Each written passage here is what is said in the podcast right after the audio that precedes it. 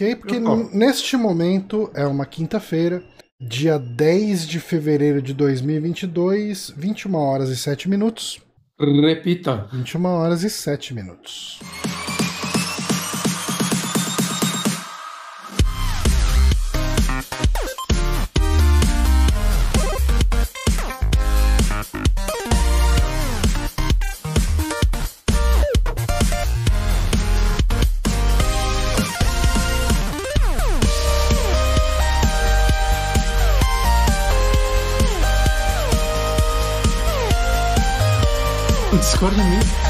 Né? Pega a foto da pessoa. Opa, voltamos. Voltamos. É, não. Agora podcast. Você voltou? Eu não. Voltamos todos, cara. Estamos no É, ar. então tá. Não acredito. Vamos. Hoje, podcast começando aqui. Essa apresentação super formal e bem falada e bem roteirizada que eu tô fazendo. Uhum. Este é o SAC, o podcast Super Amigos. Eu sou o Johnny Santos, estou aqui com o Guilherme Bonatti. Você, você botou no Twitter? Eu não tô achando. Eu acho que eu botei, ué. Botei, teve um monte de retweet. Ah, mas eu botei no meu, né? A, a mula aqui. Eu tô postando no, Você não no me grupo segue. dos patrão. Eu não sei. Você não me segue. Você Eu, não eu sigo, mas eu silenciei que você falou muita bosta. Ah, eu também me silenciei pra não me ver. Eu tweeto tudo numa tela apagada pra não conseguir ler o que eu tô tweetando. Mas esse é o saque. A gente tá aqui com o Moonrunner também, nosso queridíssimo amigo André Caoro. Seja bem-vindo, André. Obrigado, Johnny. Boa noite. Qual é o seu filme de terror favorito? Meu filme de terror favorito. É, é o do. É o Sexta-feira 13, parte 1, que tem o Jason. Lá no final. Mas tem, hein? Mas tem. tem um Ela dia podia ter. Ela podia ter, ter lançado esse argumento ali no fim. É, Podia Falta, falta ter- um pouco. da Faltou malandragem, criatividade, né? Sim, o programa de hoje. Cara, tá difícil aqui, viu? O cérebro não tá funcionando. Desculpa, gente, mas, mas vamos lá. No podcast de hoje, a gente vai falar sobre os três primeiros filmes da franquia Pânico, né? É, a gente optou por pegar os três primeiros, porque daí quando sair o quarto ali, a gente. Quer dizer, quando sair o quinto em, em- em meios legais e, e torrents Seguros. legais, é, a gente dá um jeito de ver também e bota o 4 É, e o gente- 5 junto. É, a gente até pensou em se a gente fazia esse sobre os quatro primeiros, né? Fazer um tipo, era Wes Craven. Uhum. Mas eu acho que como o 4 foi meio que um um revival da, é um da franquia. temporão, né? Tipo, saiu É. 11 anos depois ali. E, e o quinto também, né? O quinto foi 11 anos depois do 4, então é tipo, depois é o programa dos dois revival. Aham, justo. E ou a gente espera o sexto. Não, não vamos esperar o sexto pra fazer dos outros. É, o, o Pânico tá quase uma reunião de, de ensino médio, né? É, né? Há 10 Aquela- anos, aquelas pessoal coisas que a gente vê, vê. lá. Pessoal, a- a- as escolas de vocês fazem isso? Hum. Eu, eu- Assim, eu, eu tenho alguns amigos da escola ainda, né? Mas tirando os que eu mantive contato, tentaram marcar, sei lá, deve ter uns seis anos atrás. Um amigo meu foi, parece que foi um fiasco, assim, foi tipo ele. Hum. Mas tentaram. É, eu É escola, tenho né? um- Os estudantes no, no Facebook. um grupo de amigos que a gente se fala até hoje, mas o resto, assim, pessoal que adiciona no Instagram, eu, eu tudo deleto, não quero contar, sabe? Eu É, gostava cara, dessa é- galera no colégio, eu vou gostar É porque fora. não tem mais nada a ver, são 10 anos de diferença, assim, de, sabe, de convivência, que você não quer falar mais com essa pessoa, você quer, ela, você quer que ela no seu Instagram, essas coisas. Pra mim, tá jogando a 20. Eita. No Instagram eu até tem alguns. Eu tenho. É, não, né? tipo, o, o que o que serviu pra mim esses rede social foi descobrir que boa parte da galera que estudou comigo virou bolsonaristas. Aí é foda, hein? Aí você vê seu amigo lá que você achava mó legal querendo te vender uma NFT. Eu, eu né? inclusive, eu descobri quem era o Olavo de Carvalho com uma dessas pessoas que estudaram comigo. Tipo, que o cara beleza. ficava postando direto ali, é, aquela coisa. Ahn, ok, mas assim, podcast de hoje, é, a gente tem essa tradição aqui no Super Amigos de o segundo podcast do mês, a gente sempre pega algum filme, ah, normalmente, ou pelo menos todos os filmes até agora foram de terror, e a gente conversa livremente sobre eles, o que significa que a gente vai ter spoilers liberados desde o começo, não é que a gente vai chegar numa parte de spoiler, então assim, cara, pode ser que nos primeiros minutos a gente vai falar quem são os assassinos do primeiro filme, do segundo, enfim. É o namorado da, né, da Nancy, ó. Da, da Sidney. Errei o filme das Craven. Pronto. que já teve podcast, né? Vocês já fizeram a gravação do primeira hora do pesadelo. Do primeiro e do segundo. Do primeiro E do do segundo com, com o documentário, né? Isso. Exato. É, o Screen Queen. E Ah, temos que fazer do terceiro. O terceiro vale um podcast sozinho também. eu o acho que o terceiro é terceiro bom, dá viu? pra juntar com o quarto, não dá? O Apesar quarto do é quarto versão, não ser muito bom. É a versão o quarto triste, ser né? ruim, né? É, é que o 3, o 4 e o 5 eles são meio que uma trilogia, né? Só que só o 3 presta. é a trilogia do declínio, deveria chamar. É, a gente, Mas- pode, a gente pode fazer um podcast sobre o 3 e falar também do 4 e do 5, né? A gente Ah. pega uma hora pra falar do 3 e uma hora pra falar do 4 e do 5. A gente pega uma hora e meia pra falar do 3, aí 15 minutos do 4 e 15 do 5. Acho que é o. Pode ser também. Eu acho que funciona. Uhum. Ah, mas enfim, vamos falar de pânico. Pânico. E por sinal, é uma coisa fora do filme, né? Um negócio pro Brasil, mas a Hora do Pesadelo, até onde eu sei, ele trouxe a moda dos títulos a hora no Brasil, Uhum. né? A Hora do Espanto, a Hora de qualquer porra, Lobisomem também, né? a Hora do Lobisomem, putz, tudo, um 300 a hora que existiu. Depois veio o Pânico, aí Pânico na Floresta, Pânico no É, mato, é. Pânico- Veio a, na a hora do faro também. né? Então, então A Hora o do Wes Faro. Craven... Mas o Wes Craven deve ter morrido sem saber essa influência que ele teve em títulos nacionais, sem querer. É, é bem provável. É É verdade. bem provável. Mas é- o importante é saber desse grande legado que ele deixou, né? Pro cinema. Os títulos nacionais. Títulos nacionais de filmes. É, o maior trabalho do Wes Craven foi fazer os títulos pro Brasil.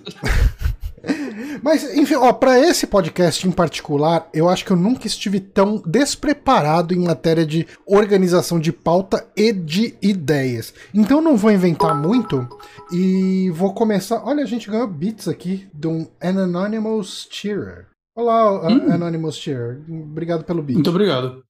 Ahn, começar pelo básico, que é qual que é a relação de vocês com a franquia? Eu já começo falando porque eu, eu acho que eu acho que Pânico, é, principalmente pro pessoal da nossa faixa etária, é uma franquia que desperta muita nostalgia e muito amor. Ah, dá pra ver muito claro isso em rede social, eh, com, com o lançamento recente do, do quinto filme, né, que ainda tá no cinema. Ah, eu consegui ver o quanto de pessoas da minha timeline que são apaixonadas pela franquia Pânico, pelos personagens e tudo. Tem isso também, né? Porque diferente da maior parte dos slashers, é, Pânico você tem um núcleo de personagens, não só o, o assassino que fica repetindo, né? Ah, É, três, três personagens que viraram a cara da franquia, assim. uhum. Né, poderiam ser quatro, né? Mas o dois, o dois vacilou. A gente fala sobre isso em breve. É, isso daí é um grande diferencial, né? Porque Uhum. a gente adora slasher, mas tem que. Tem com, vamos convir que o- os personagens normalmente não são fortes, né? Eles são só carne pra ser para ser furada pelo Jason, Uhum. pelo, pelo Michael Myers. A diferença do Pânico é que existe um desenvolvimento dramático entre os filmes. Até mesmo no, filme mais fraco da franquia, você tem um desenvolvimento dramático dos personagens, né? E, e isso Sim. acho que é o que dá essa vida ao filme, né? A gente tá, sei lá, 20, 20 e poucos anos depois e ainda tá falando desse filme, quase 30, né? Do Uhum. primeiro. Só agradecer aqui o, o tier da Nieve, que mandou aqui. Ou da, ou O Nieve, O Nieve. meu amigo Nieve. O Nieve, desculpa. Perdão. Ele, a gente conversa muito sobre o RuPaul. Abraço, Nieve. Pe- Perdão por errar o gênero aqui. Ahn, enfim, e eu queria começar falando a minha relação, porque eu sou aquela pessoa que fica fora da, do, do hype de, do que tá todo mundo curtindo. Né? Ó, inscrição do, do, do Rush Sanches aqui, Rodrigo. Obrigadão, Ah, muito Rodrigo. obrigado. Tá, tá, um Que doido o Rodrigo me ouvindo no podcast. Eu adoro o podcast do Rodrigo. Aí, ó. Ó, O mundo dá voltas. e, e assim, sempre foi um lance pra mim de eu não estar participando da festa, sabe o meme do cara lá, they don't know. É, porque assim, não é que eu, não é como se eu não tivesse assistido, não foi a primeira vez que eu assisti Pânico, né, ah, agora pro podcast, mas Pânico é um filme que eu vi muitas vezes passando. Eu, eu nunca cheguei e falei, hum, vou assistir Pânico. Aluguei Pânico e dei play e vou assistir. Eu acho que foi a primeira vez que eu de fato peguei o filme ali pra ver, no, no caso assisti no Paramount Plus, né, que tá, estão os quatro lá. E, Uhum. e peguei pra ver, cara. E, e- assim, eu- e assim, de novo, eu não tenho nenhum hate com o filme, eu não tenho. É, toda vez que tava passando. Não fez parte da sua vida. É, só não fez parte. Eu, eu, eu parava para assistir e via, eu consegui, eu conhecia os eventos dos filmes, assim, mas sempre foi uma coisa de um dia eu assisti metade de um, daí depois outro dia eu assisti metade do três, aí depois outro dia eu vi, ah, tá passando pânico, vou ver aqui a partir do começo aqui. O, e foi muito bizarro, assim, né? Tipo, e, e, e foi muito engraçado preparar para fazer esse podcast, né, é, sobre os três primeiros, que você percebe o quão interligados e o quão autorreferencial a franquia é, com, com os signos que ela mesmo cria. É, é, é uma franquia que é muito fácil você descobrir por que, que ela é, é, perceber por que, que ela é tão querida entre os fãs, entre tanta gente, até de pessoas que não são fãs de terror. Exato. E, e, é uma franquia que eu acho que, em certo ponto, também ela é até um pouco injustiçada, né? Porque Pânico reviveu os slashers né, nos anos 90. Né? Reviveu o terror em si nos Estados Unidos, né? Uhum. Exato. Eles estavam muito mas, embaixo, assim. Mas em particular o terror de slasher, né? Que nem tipo, as grandes franquias como Sexta-feira 13 estavam conseguindo, né? Uhum. Tipo, por mais que eu, eu, eu fale, né? O último Hora do Pesadelo, né? Que é o West Craven New Nightmare, que saiu dois anos antes de Pânico é, além dele já ter um embrião de pânico lá, né? Ele já é um filme é, meio que fazendo referência a filmes de terror, né? Ele é um filme que se passa fora dos filmes, né? O embrião de pânico tá lá, né? Ele é bem meta em alguns pontos, né? Com os atores dos filmes fazendo eles mesmos. Sim. É, mesmo assim, né? Não, não foi ele que conseguiu estourar o mundo, né? Conseguiu trazer de volta o gênero. E Pânico trouxe. E é aquele negócio, né? Junto com ele vieram milhares de clones e milhares de clones muito ruins, né? Nossa, e com sim. isso é, eu vejo muita gente tratar Pânico como se fosse uma franquia ruim. É, isso, isso é muito verdade. Isso acontece é, mesmo, porque eu não, eu muito, não, eu não vejo pessoas muito. que tratam com desdém Pânico pessoas que não ligam tanto pra terror, eu já vi muita gente falando, tipo, já vi em podcast a galera falando, nossa, mas que ideia idiota fazer uma série de pânico, né? Pra que trazer isso de volta? Quando começou a série de TV, por exemplo. Uhum. Né? Eu, eu, vi muito comentário assim, é. Eu sempre, sempre vejo, assim, tipo. É, uma pessoa outra, normalmente pessoas que não estão muito focadas no terror, né? Criticarem pânico e criticarem também, eu sei o que vocês fizeram no, no verão passado, né? Que essa é uma franquia que ladeira abaixo, uhum. mas o primeiro filme é maravilhoso. O primeiro filme é, é muito bom. Escrito pelo mesmo é. roteirista do Pânico, né? O Kevin Williamson. Que, que, ele, tem, ele tem um nome muito estranho. Né? O nome dele não parece tipo uma criança que criou um personagem. Eu sou, eu sou Kevin Williamson. Williamson. Eu sou Kevin Williamson. Detetive, detetive sobrenatural ninja. Saca? É muito Williamson. Mas enfim. Mas é. É verdade, assim, o Pânico é um pouco subestimado, principalmente aqui no Brasil, por causa do Todo Mundo em Pânico.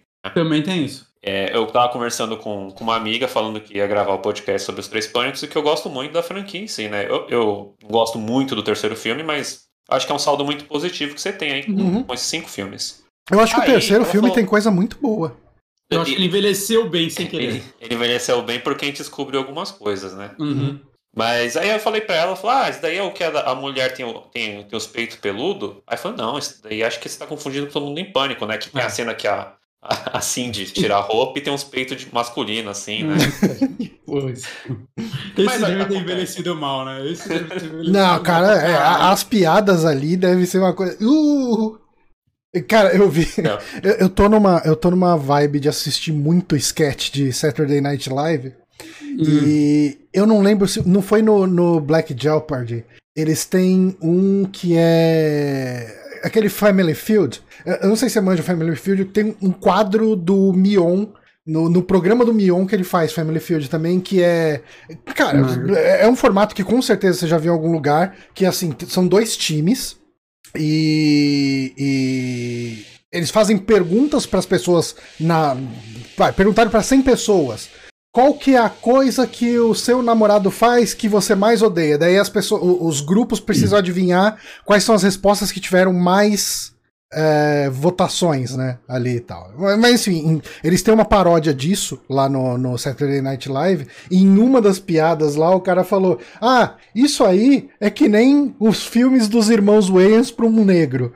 A gente assiste, mas a gente não fica falando por aí que a gente vê. Enfim, e, e, são filmes, né, Todo Mundo em Pânico são filmes dos irmãos Wayans, né? Sim, sim, sim. sim. Mas é, o, o, o não, Pânico, falei. né? O Pânico 1 e o 2, eles são muito bem escritos e muito bem dirigidos, assim. É, uhum. Revendo o 2, o 2 era um que eu achava que não era tão bom, né? Até rever. Você, você uhum. consegue ver que existe uma, uma, uma, unidade de estilo do diretor, é tudo bem escrito, o, o roteiro não tem furos, né? Como as pessoas adoram falar, né? Uhum. Tem furo uhum. nesse roteiro. E eu acho que são, são filmes muito bons, não só como slashers, mas filmes divertidos, assim, sabe? Eles são, sim, eles são é, bem, bem dirigidos. Uhum. Uhum. O Wes Craven era um bom diretor, né? Eu acho que sim. ele fez muita merda, mas quando ele acertava, eu acho que ele acertava em cheio. E isso, isso, é uma coisa muito, muito curiosa que o Wes Craven, ele queria muito sair da, da sombra de ser um diretor de terror, né? Nunca conseguiu, né, direito. Tem, tem uma entrevista que ele dá até pro, quando saiu o Pânico 1 para um um jornalista, que eu esqueci o nome, um jornalista bem, bem importante lá dos Estados Unidos, e ele fala que depois do Pânico 1, a, a Miramax ia deixar ele dirigir um filme de drama, né? Que foi um filme que ele dirigiu depois, que é com a, até com a Mary Streep. O Music of the Heart? Isso, esse mesmo. Ele acabou dirigindo depois do Pânico 2, né? Mas ele uhum. queria muito sair desse estigma, porque ele gostava dos filmes que ele fazia, óbvio, ele sempre defendeu o terror, mas ele achava que ele podia fazer mais, né? Tem um filme dele que eu vi na Darkflix, chama Deadly Friend, eu acho, alguma coisa assim. É um filme muito ruim. Mas acontece, a primeira metade dele é interessante, assim, que é de um. É um moleque que meio. Ele parece aqueles filmes anos 80 de saca um moleque que constrói uns negócios meio uns robôs e tal. E aí ele tem uma amiga e, tipo, tem todo um subplot da amiga da, dele ser, tipo, abusada pelo pai, assim, tipo, é, pai alcoólatra que dá porrada nela. E parece que ele queria fazer um filme diferente, aí um filme mais adolescente, um pouco comédia, com alguns dramas no meio, mas o estúdio queria que ele fizesse um terror. E aí no meio do filme o pai mata a menina, que é extremamente pesado, Nossa. e o moleque pega acho que o chip do robô e revive a menina e ela começa a matar. O filme fica uma merda. Eu não acredito. Como tipo, assim cara, isso fica uma merda? Esse plot parece tão bom. cara, os primeiros 40 minutos desse filme tem um certo coração, só que depois desastre. Que, meu Deus do céu. Então você vê que, tipo, ele. E, tipo, esse filme é de 81, acho. Só que é. 81 não, 86. Ele é depois do Hora do Pesadelo. Então, desde essa época, ele tá tentando sair, mano. É, é que nem o John Carpenter também, né? Ele ainda conseguiu dar umas desviadas, mas é, era difícil pro John Carpenter não fazer terror. Uhum. Sim, sim. O, mesmo assim, né, eu acho que o Wes Craven, apesar dele não ser. Ele sempre querer sair do terror. Ele é um dos poucos diretores que você tem ele em três décadas que ele é influente, né? Anos 70, 80 e 90, né? E uhum. apesar dele ter bastante filme ruim, entre aspas, né? Você vê que é um cara muito influente. Então, ele foi a, a escolha perfeita pro Pânico, não somente por, por ser um diretor de terror, mas por ter dirigido filmes metalinguísticos como O Último Hora do Pesadelo uhum. e O Vampiro do Brooklyn, né? O Vampiro do Brooklyn é um filme muito bizarro, que é com Ed Murphy, né? Do uhum. Vampiro no Brooklyn.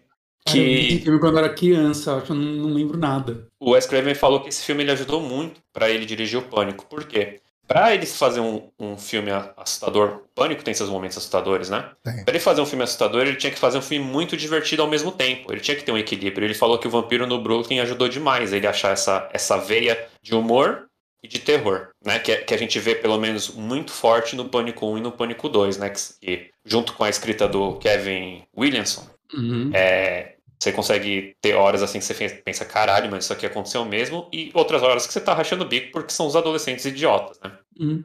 E, e Morana, é, respondendo a primeira pergunta do Johnny, qual, qual o seu contato com o pânico, assim? Você Cara, acompanhou de criança? Em, em, 2011 eu fui, eu fui, eu tava no ensino médio, né? Aí fui uhum. sair com, com a menina do, do colégio e a gente foi ver Pânico 4 sem eu ter visto Pânico 1, 2 e 3. Ok. Caraca, que o, o começo do Pânico 4, eu acho que eu, eu, eu, tipo, não vi o 5 ainda, né? Mas é uma loucura completa, assim. Deve, deve ser muito estranho ver Tipo, você deveria ter achado que o filme ia ser de comédia, né? O resto do filme. Que o começo. Sim, ele é muito é louco, né? É uma insanidade. Eu adoro o Pânico 4. Eu, eu também adoro e eu achei o filme muito legal, assim. E depois, com eu arrumei um emprego e comecei a comprar DVD feito um maluco, né? Uhum. E aí eu comprei todos os DVDs do Pânico e fui assistindo uhum. e pensando, caramba, realmente são filmes muito bons, né? E, e, até hoje eu sigo bem, bem apaixonado pela franquia. Uhum. E eu, eu, sempre falo aqui que, né, tipo, Brinquedo Assassino foi uma franquia que eu, de certa forma, acompanhei, né? Porque passava os três primeiros no SBT direto. SBT ou Globo, não lembro. SBT, aí, quando... porque eu tinha, eu tinha medo de assistir o SBT quando passava o boneco assassino ou o exorcista. Eu não ligava, te... eu deixava a TV quando dava intervalo do Bom Dia em Companhia, hum. eu colocava na Globo, cara. Eu era muito cagão assim quando era criança. E o. Mas o Pânico acho que foi a franquia de slasher que eu meio que acompanhei sempre que foi saindo. Tipo, sempre foi saindo, não, né? Eu acho que eu vi o segundo em algum momento né, na TV, o primeiro e o segundo. E aí o terceiro eu já aluguei assim que saiu em VHS no Brasil, né? Não fui ver no cinema. E você Né, viu então- bastante o terceiro, né? Eu- então, quando eu, quando eu aluguei o terceiro, inclusive, foi. Como eu já tinha visto o primeiro e o segundo algumas vezes na TV, né? Acho que não sei se eu tinha. Se pau tinha até gravado já, saca que eu tinha mania de gravar os filmes que eu gostava. No... Quando passava na TV, você grava, né? Você pegava a fita virgem lá e gravava.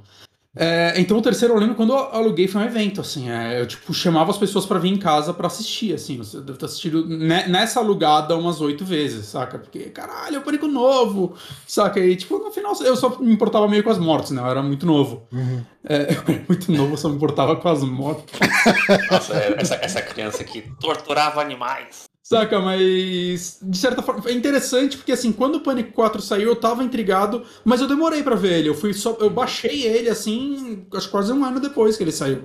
Saca, eu não sei porquê, assim, eu já não tava mais acompanhando, eu tinha perdido um pouco o negócio. Quando eu assisti, eu tinha visto gente falar bem, provavelmente em fóruns, e aí eu assisti, eu, caralho, mano, esse filme é, é muito bom. É, Olha, é desse- uma excelente ideia que ele teve. Desses filmes, assim, que são continuações legado, que acontecem anos depois de uma franquia que o pessoal já esqueceu, né? Entre aspas, eu acho que Pânico 4 e o Mad Max Fury Road são os melhores, cara. Sinceramente. Eu Sim. acho que. Rock 6. Rock 6 é Rock- foda. é, Rock 6 Rock é 6. foda. Rock 6 também. Rock 6 também, cara. Fech- Fechamos uma trilogia dos filmes que saíram anos depois e não foram uma merda. Porque apesar de eu gostar do Star Wars lá, o Despertar da Força, assim, eu- eu acho que o, Pânico e o Mad Max fazem um. E o Rock 6 fazem um trabalho Ah, bem não. melhor, cara. Com certeza, concordo. concordo. E, e é, é- é muito louco, assim, cara. É, é, é, uma, é uma franquia que é muito divertida, né? É, e, e às vezes você, pega assim tentando convencer as pessoas de que é bom, né? É muito doido isso.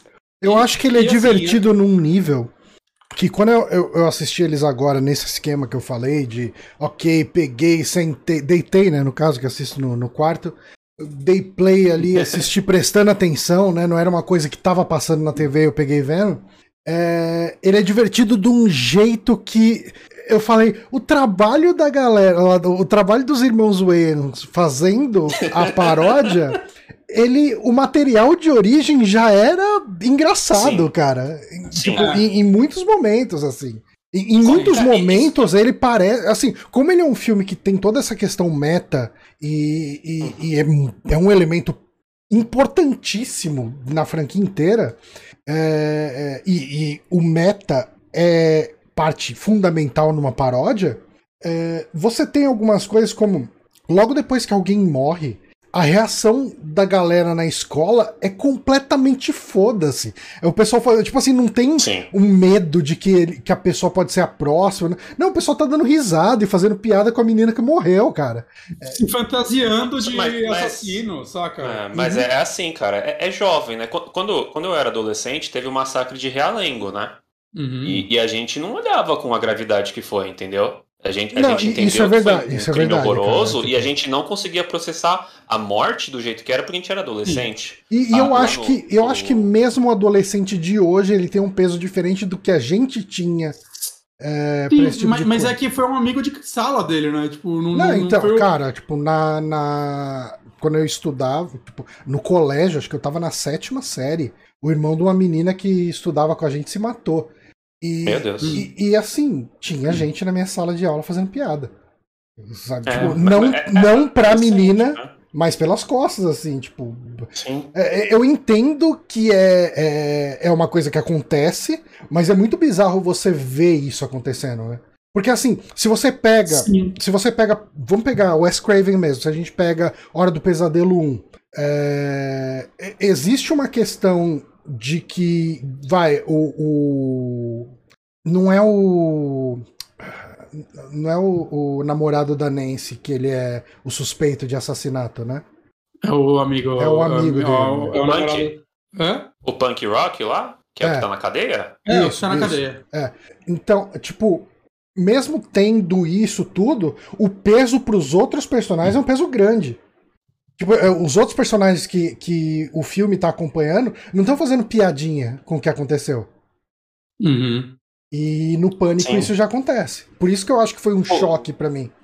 A gente, a gente também pensar que é um filme antes de Columbine, né? Porque ele tem cena, ele tem cena de violência numa escola, né? Isso é meio Uhum. impensável se você Na pensar É, no. pra um- em pra 2000 pouco- Alguns anos depois. depois eles não iam fazer aquela cena. Inclusive, uma coisa interessante é que tem um extra no, no- no- lá nos créditos que é não agradecendo a escola Talk. Deixa eu ver qual que é o nome da escola que eu anotei aqui. Que- Porque eles iam gravar numa escola de ensino médio, e aí quando leram o roteiro falaram, não, a gente não vai deixar vocês gravar porque tem cena violenta aqui, mesmo que não tivesse nenhuma cena de morte na escola em si. Uhum. Uhum. Aí deu uma treta enorme, assim, que é uma escola bem famosa no- nos Estados Unidos, onde eles, eles gravam várias cenas de seriados e tal.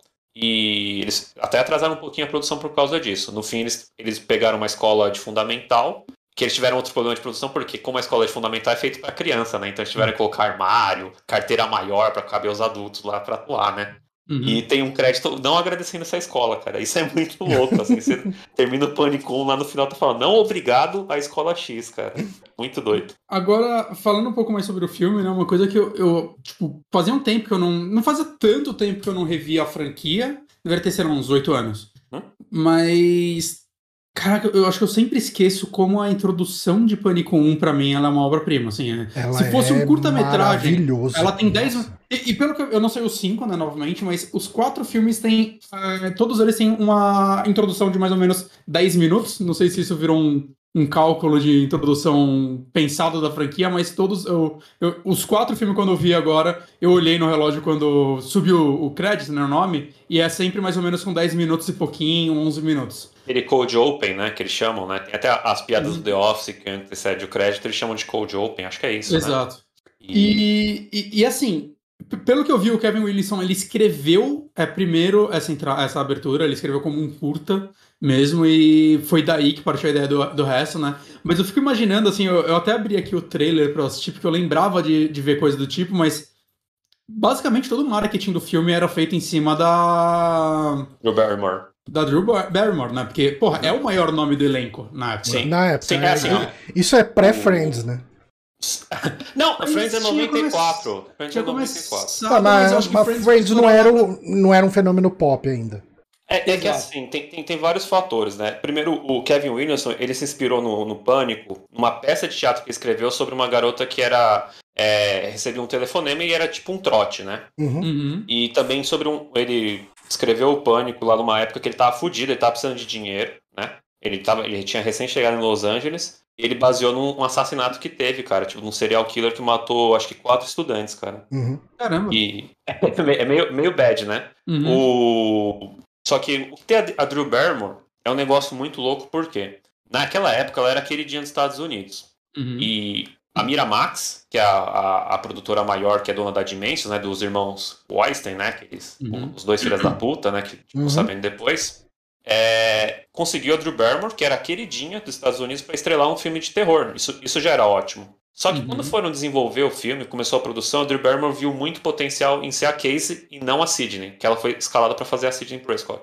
Uhum. E foi ideia dela ser a, a Casey, porque eles iam conseguir um efeito ala psicose onde a estrela Sim. ia morrer Sim. e É você total não sabia, psicose você não saberia mais aonde onde o filme iria parar, né? E Uhum. isso, isso é muito foda, porque a gente sempre pensa que ah, o diretor que teve essa ideia, e na verdade foi a própria atriz, né? Você vai ver que no Pânico tem muito carinho de quem tá fazendo a produção desse filme, sabe? Os atores, o próprio editor, o, o roteirista, assim, o Wes Craven, eles, todo mundo conseguia trabalhar no- em conjunto para fazer o melhor filme possível, cara. Uhum. Isso, isso é uma diferença enorme que você consegue notar no primeiro e no segundo, e, e no terceiro você vê que, que tá faltando alguma coisa, sabe? Falta um coração naquele filme. Uhum.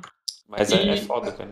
Eu posso puxar eu acho que, a eu- fichinha que você fez, ô Bonatti? Ah, manda aí, manda aí. Pode ser, pode ser. Vamos só Uma- tra- trazer umas é informações sobre- Ficha? Hum? Só uma coisa, é que tem um nome que eu não coloquei aí na ficha, que eu acho que vale a pena a gente comentar também entre os nomes envolvidos em todos os filmes, que é o Roger Jackson, né? Que Sim. é a voz no telefone. Sim. né, a é voz o- do Ghostface, que, é- que é uma sacada muito boa, que é tipo, não é, a gente já sabe que não é só um assassino, e em cada filme muda o assassino, mas foda-se, a voz no telefone é sempre a mesma. E, e no E- primeiro e ela filme é eles não personagem. falaram, né? O, no, no primeiro filme não falaram pros atores quem era o ator que fazia o. Sim. Não. Na, na verdade, os três filmes ninguém sabia quem era. Assim, Hum. ele nunca atuava junto, sabe? É que ele gravava depois, né? No, no- não, não, não, não, ele gravava ao vivo. a Casey, quando a Drew Barrymore pega o telefone, Ah, eles, é? iam, eles iam fazer um teste, porque o que acontece? O, o Bob Weinstein, ele não estava gostando do rumo da produção. Então ele Hum. queria que. O, o Wes Craven falou: a gente vai filmar aqui a primeira, primeira cena, aí editar e mostrar pra ele que a gente tá conseguindo mandar bem. Ele tá, Hum. esse Bob Weinstein, ele tava muito louco das ideias, porque ele não queria a máscara do Ghostface, que foi escolhida no final. Ele queria que o, Greg Nicotero fez quatro máscaras diferentes e nenhuma ficou boa. Uhum. Ó, o Greg Nicotero aí de novo, Bonatti, você você que, é, que é fã dele, ele tá em tudo, né? Tá. Da- esse daí ganhou dinheiro em Hollywood. E ele não gostou e falou: ah, gente, filma aí com essas quatro máscaras diferentes que eu vou escolher qual que eu quero. Aí a produtora do filme, o Wes Craven, falou: não, vamos filmar com a que a gente acha que é boa. O é a Nicotero Ghostface. trabalha em todos ou só no primeiro?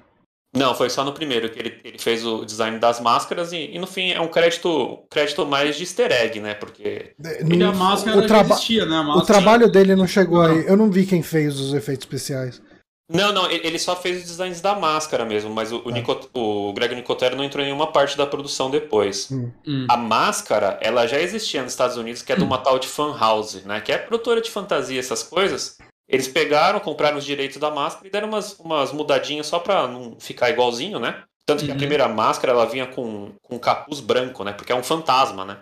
Uhum. Eles viram mais potencial em fazer ele ficar preto, parecendo um, um Green Reaper, né? Aquela Dona E Morte. que é, é E- e é muito legal. icônico, né, cara? Sim. É icônico, mas ao mesmo tempo é legal o fato de que, tipo, é meio que, entre aspas, uma máscara vagabunda, porque isso é usado no roteiro, né? Sim. É, tipo, cara, todo mundo tem essa fantasia em casa, essa porra vem de todo lugar. Saca? E isso é, é genial, porque. Assim, Prati- tipo, praticamente, praticamente Silver Shamrock. a, a- a empresa de máscara do Halloween 3.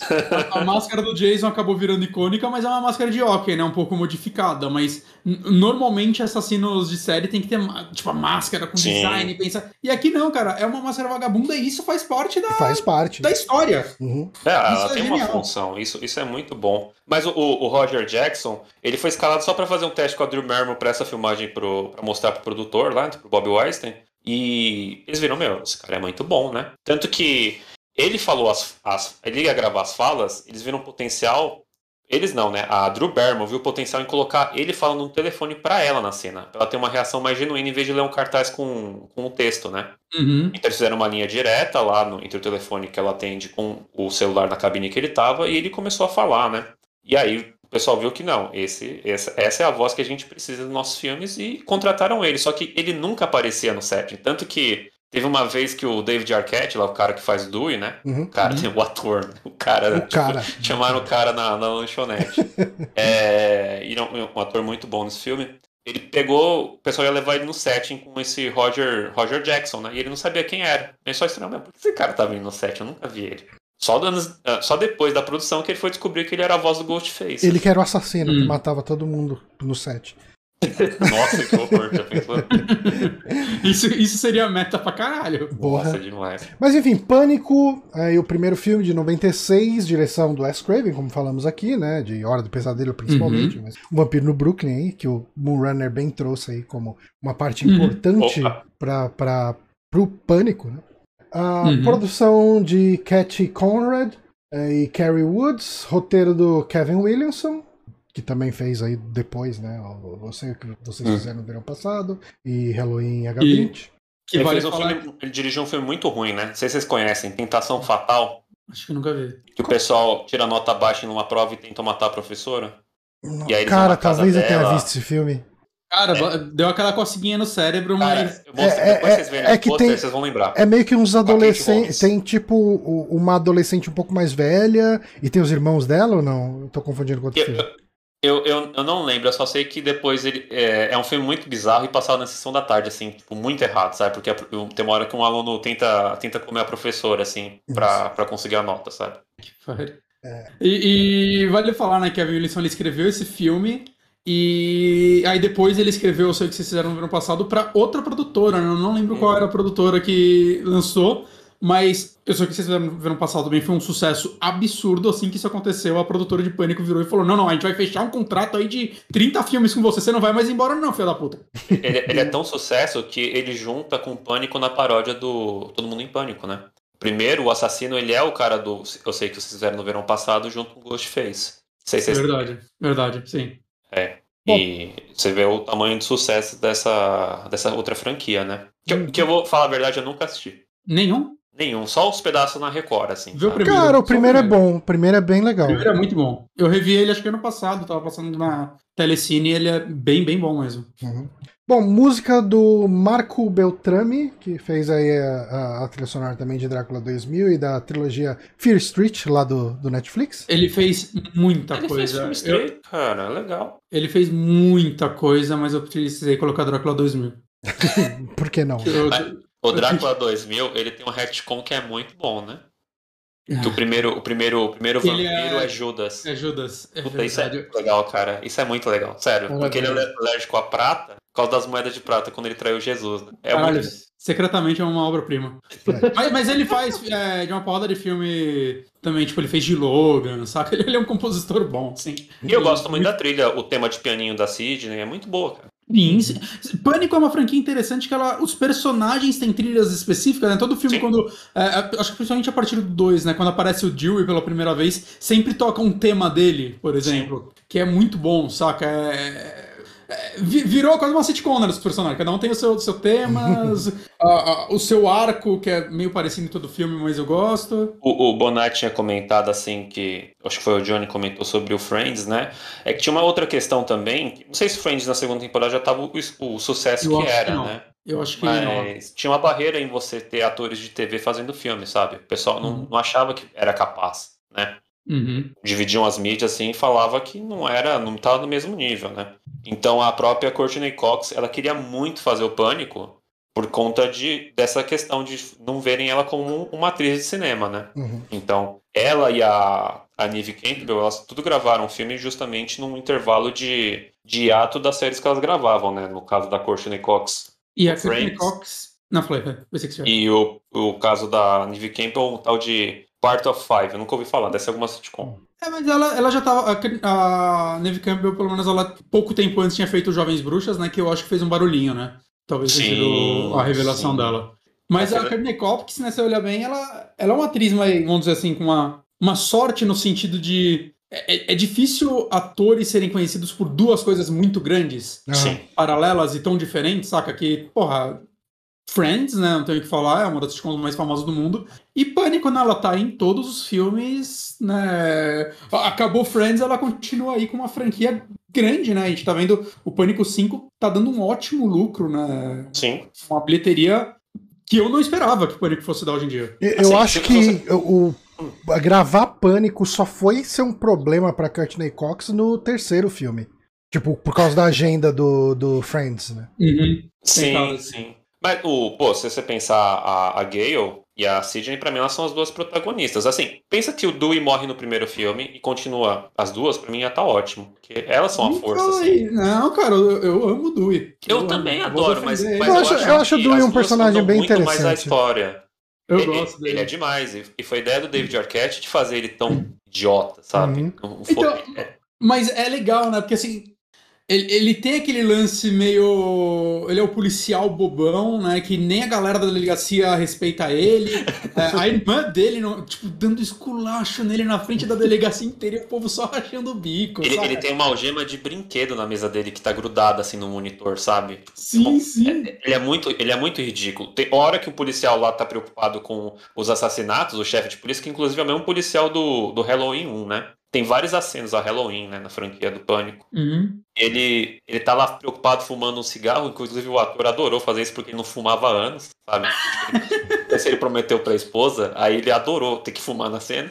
E o, Dewey, e o tá. Foi ideia do David Arquette de ter um sorvete, sabe? para contracenar. O cara uhum. dava uma tragada no, no cigarro, ele chupava o sorvete, assim, sabe? Como... Vou, vou falar a única coisa que eu, até hoje, assim, na minha memória, pelo menos em Todo Mundo em Pânico, é genial que é no final o Dewey ser, o personagem do Dewey ser o assassino e ele no final do tira o né? bigodinho né? é, final ele, ele foge. Isso, isso eu achei que é. Essa foi a sacada foda daquele filme. Isso ele transar com o aspirador, eu acho, acho é uma, uma coisa assim.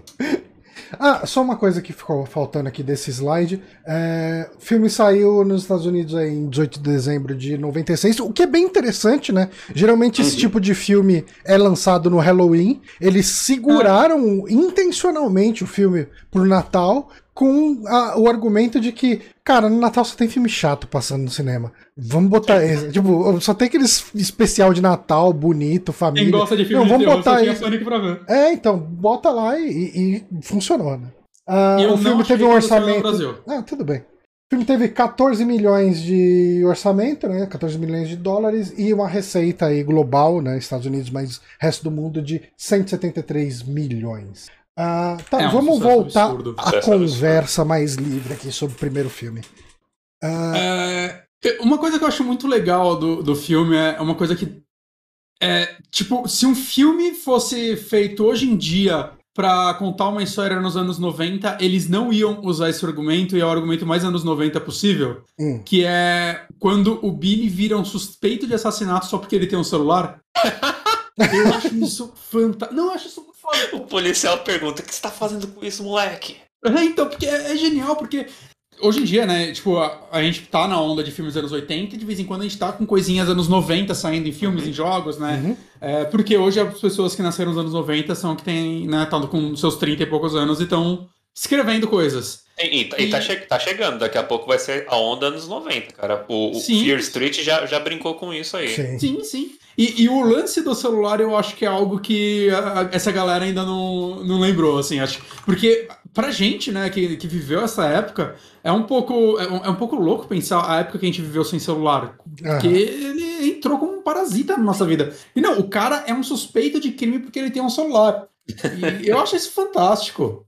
In- Inclusive, falar que ele é um suspeito, eu não sei se é a minha visão de hoje em dia, mas ele, eu acho ele um psicopata foda, assim. Ele, ele, ele, ele entra na- no quarto da, da namorada e fala que viu o exorcista e lembrou dela, gente, sabe? Por sinal, a Linda Blair faz um cameo no filme. Sim, ela é uma repórter, né? Ah, que, uhum. que aparece na escola. Linda Blair, que é, por 30 anos as pessoas acharam que ela estava morta, mesmo ela fazendo filme todo ano. Ela gravava filme na Icor? Provavelmente. Mas o. Sim, é, eu acho que é. Tá, tudo bem. O Billy, ele é o suspeito porque ele tem um celular. Mas é muito esperto do filme descartar ele. Falar, ó, ele é um suspeito, mas ele foi inocentado. E você Uhum. vê que ele sente um pouco de. É, ele fica um pouco triste porque a namorada suspeitou dele. E, né? e apesar de ele Uhum. se portar como um psicopata, você vê que o filme. O filme tenta tirar ele da suspeita, né, cara? E Não, eu acho muito bom E isso. duas vezes, eu acho que o filme ele faz um trabalho muito foda, porque assim, o lance de dois assassinos também foi uma sacada muito genial da Foi, série. perfe... foi maravilhoso. É. né? Tem os lances que o tempo todo aponta pro Billy, e ele parece um psicopata, ele, ele se entrega muito, né? Ele tem cara de psicopata, esse maluco, ele fala como um psicopata, ele é esquisito pra caralho. E aí ele é preso, né? Tipo, assim que o Uhum. assassino ataca ela, ele aparece e é preso e ele tá com uma faca e o celular, né? E- faca não, acho que é fantasia, sei lá, não lembro. Isso é legal, que na primeira cena, quando depois que a Casey é morta, você corta pra cena do quarto da Neve Campbell, né? Da Sidney. Uhum. E nessa cena você tem a introdução do Billy, só que depois na escola você sabe que o Stu, que é o outro assassino, ele foi dormir na casa da namorada dele, que é a Tatum. Uhum. Então os dois têm um álibi pra noite. E o. Só que o lance é que o, o Billy pode ter feito antes de Nancy, né? Que é o que provavelmente aconteceu. Uhum. Existe um, um grupo de fãs muito grande que, fi- que fica revendo esse filme tentando achar quem matou quem. Né? E E- a isso- produção já falou que nem eles sabem, que eles não pensaram nisso. É, é mesmo, vocês têm alguma, alguma resposta pra isso? Eu gosto de pensar também. É, Assim, eu gosto de. Assim, eu tentei ver isso essa última vez que eu assisti. E parece que o Billy matou todo mundo, assim. Cara, parece que o, que o Stu matou muito pouca gente. Porque o, É. o Stu parece que tem muito mais álibi do que o, o, o Billy. Mas então, o que eu acho genial é que, assim, assim, que isso acontece, o assassino liga pra Nancy. Pra Nancy, caralho. Eu tô, tô errando o filme. Pra, do- pra Sidney. pra Sidney. Sidney. Sidney. E aí você, opa, então não é ele. Mas aí, depois eles trazem a dúvida de novo, é quando ela fala, pra quem você fez seu telefonema? Saca? Sim, e aí sim. cria essa dúvida de novo. E aí quando tá essa dúvida de novo, o assassino, entre aspas, mata o Billy. E aí você fala, puta que pariu, não era mesmo? E no final era. Cara, eu acho isso tão Não, essa- é, é muito é bom, né? tanta Porque ele vai volta, entregando e voltando, entregando e voltando. Sim. Sério, nem o Diallo faz um, um Quem é o assassino tão genial quanto esse, cara. É, É, muito, muito bom. Não, eu, eu ainda defendo a nossa teoria de Diallo, que é faz o filme e no final a gente sorteia tá. o assassino. É, é assim. Eu acho, eu acho que é uma boa, uma boa teoria, viu? Só Uhum. que o, no caso do Stu e do Billy, eu acho que, né, cê- tem a teoria, né, tem toda uma leitura de você ver eles como personagens é, homossexuais, né? Tem, existem estudos mesmo de verdade que, de, de teoria de que eles são, são gays, né? O próprio Uhum. Stu tá apaixonado por ele, porque tem cenas que eles estão um atrás do outro, assim, até a questão deles se esfaquearem, né? Porque no, no, no Slasher, você não tem um assassino que dá uma. Que é o uma momento mais jovens. estúpido desse filme. Porque, Mas por que eles não mataram a Sidney? É, mata a Sidney e depois se esfaqueia, por favor. Mas é, é muito bom, é muito bom. É, É, é, porque o, o Stu é, é, é, tipo. É como os O- dois são psicopatas e, sim. e idiotas. É que, o Stu, é, que, é que o Billy, ele é tipo o, o Norman Bates e o Stu é tipo insanidade nível cocaína, assim. Ele é Não, muito o Stu louco. fala, qual, qual é o seu álibi, né? A Sidney pergunta pra ele. Ele fala, ah, pura pressão. Sofri muita pressão e fiz Porque ele não aqui." tem motivo, né, o Stu. Não tem. Ele é isso amigo mais insano. O- o- Ou ele tá apaixonado pelo Billy. É, porque. Eles, matam, Eu- eles tentam matar as duas namoradas, gente. Uma Então. namorada é morta e a outra não. a, a, a namorada do Stu, né, que é a, a Rose Tatum. McGowan, a Tatum, ela eu tenho certeza que foi o Stu. Que, que ela também tem uma morte é muito icônica, mas puta que pariu, ela achou que ela ia passar por aquele buraquinho, né? Oh, mas, mas eu adoro essa cena, cara. Eu É- adoro ela, mas ia, né? O, o Panic faz uma piada. O Todo mundo em Pânico faz uma piada bem gordofóbica com essa cena, né? Não sei, Ah, não sei é se vocês lembram. Eu lembro. Mas Eu não ela- lembro ela é da- muito dessa marcante. morte no. no- Ah, a, a morte nesse. A morte no pânico. é, a morte no pânico. é, ela vai buscar cerveja, né? Pra galera. Uhum. Uhum. E daí quando ela vai. A cerveja fica na garagem lá no fundo, né? Ela vai, fica sozinha lá. O assassino se tranca com ela ali na garagem, rola aquela Uhum. confusão. Isso é uma coisa muito foda de pânico também. Que como o assassino não é. ah, tirando no 3, ele não é Uhum. uma força da natureza, ele não é um cara imortal e, e- e etc.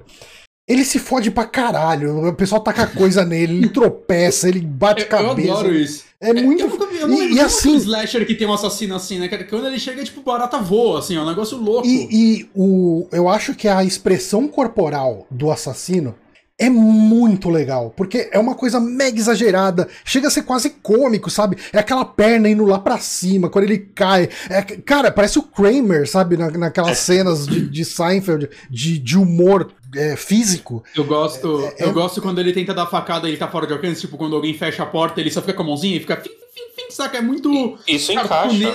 Uhum. É, funciona muito bem. Encaixa porque você pensa que são dois adolescentes, né? Uhum, uhum. E Ó, daí a morte dela, ela vai buscar, né, a cerveja ali e tal, eles ficam presos ali, enfim, rola um embate entre eles, tacando Uhum. garrafa, porra toda. E daí ela vai tentar escapar pela porta da galera, tem uma portinhola ali, né, na... na- acho que é uma De porta pra cachorro, cachorro, Gato né? cachorro. É, e ela vai passar por ali, ele vai e liga o, o portão, sobe o portão Oh. ali, ela, enfim, é, vira, funciona quase como uma guilhotina ali pra ela. Tem- E tem como que é a do Todo Mundo em Pânico mesmo? É uma gorda, né, passando pelo É, buraco. é- é uma moça gorda. muito gorda pra tentar passar, e aí o próprio portão quebra com ela, e aí os assassinos só olham, né? Tem, tem uma Não. piada recorrente no Pânico, que ele, do Todo Mundo em Pânico, que ele não consegue matar ninguém, né? Hum. Coisas Ah, vão acontecendo, ah, e as pessoas vão morrendo na frente dele e ele não consegue, né? A gente É, tá fazendo todo mundo pânico parecer bom, gente, mas para com isso. é, desculpa. Isso, isso, isso é uma ideia legal. Cara, mas assim, eu, eu, mas eu, eu, eu dava muita risada com todo Eu mundo em pânico, cara. É que eu, te- eu, tipo, eu, eu revi Todo Mundo em Pânico quando Netflix saiu, tinha ele, aí eu revi e falei, hum, isso envelheceu mal. Fazem 10 anos que eu achei que isso Ok. envelheceu mal. Eu tenho Então. medo de ver hoje em dia. Assim, as- se você gosta de piadas muito sujas, você vai adorar esses filmes. Só que o problema é que eles não parecem filmes, eles parecem sketches. Mas E eu é, acho que e seria eu, e eu melhor acho que é a intenção mesmo, né?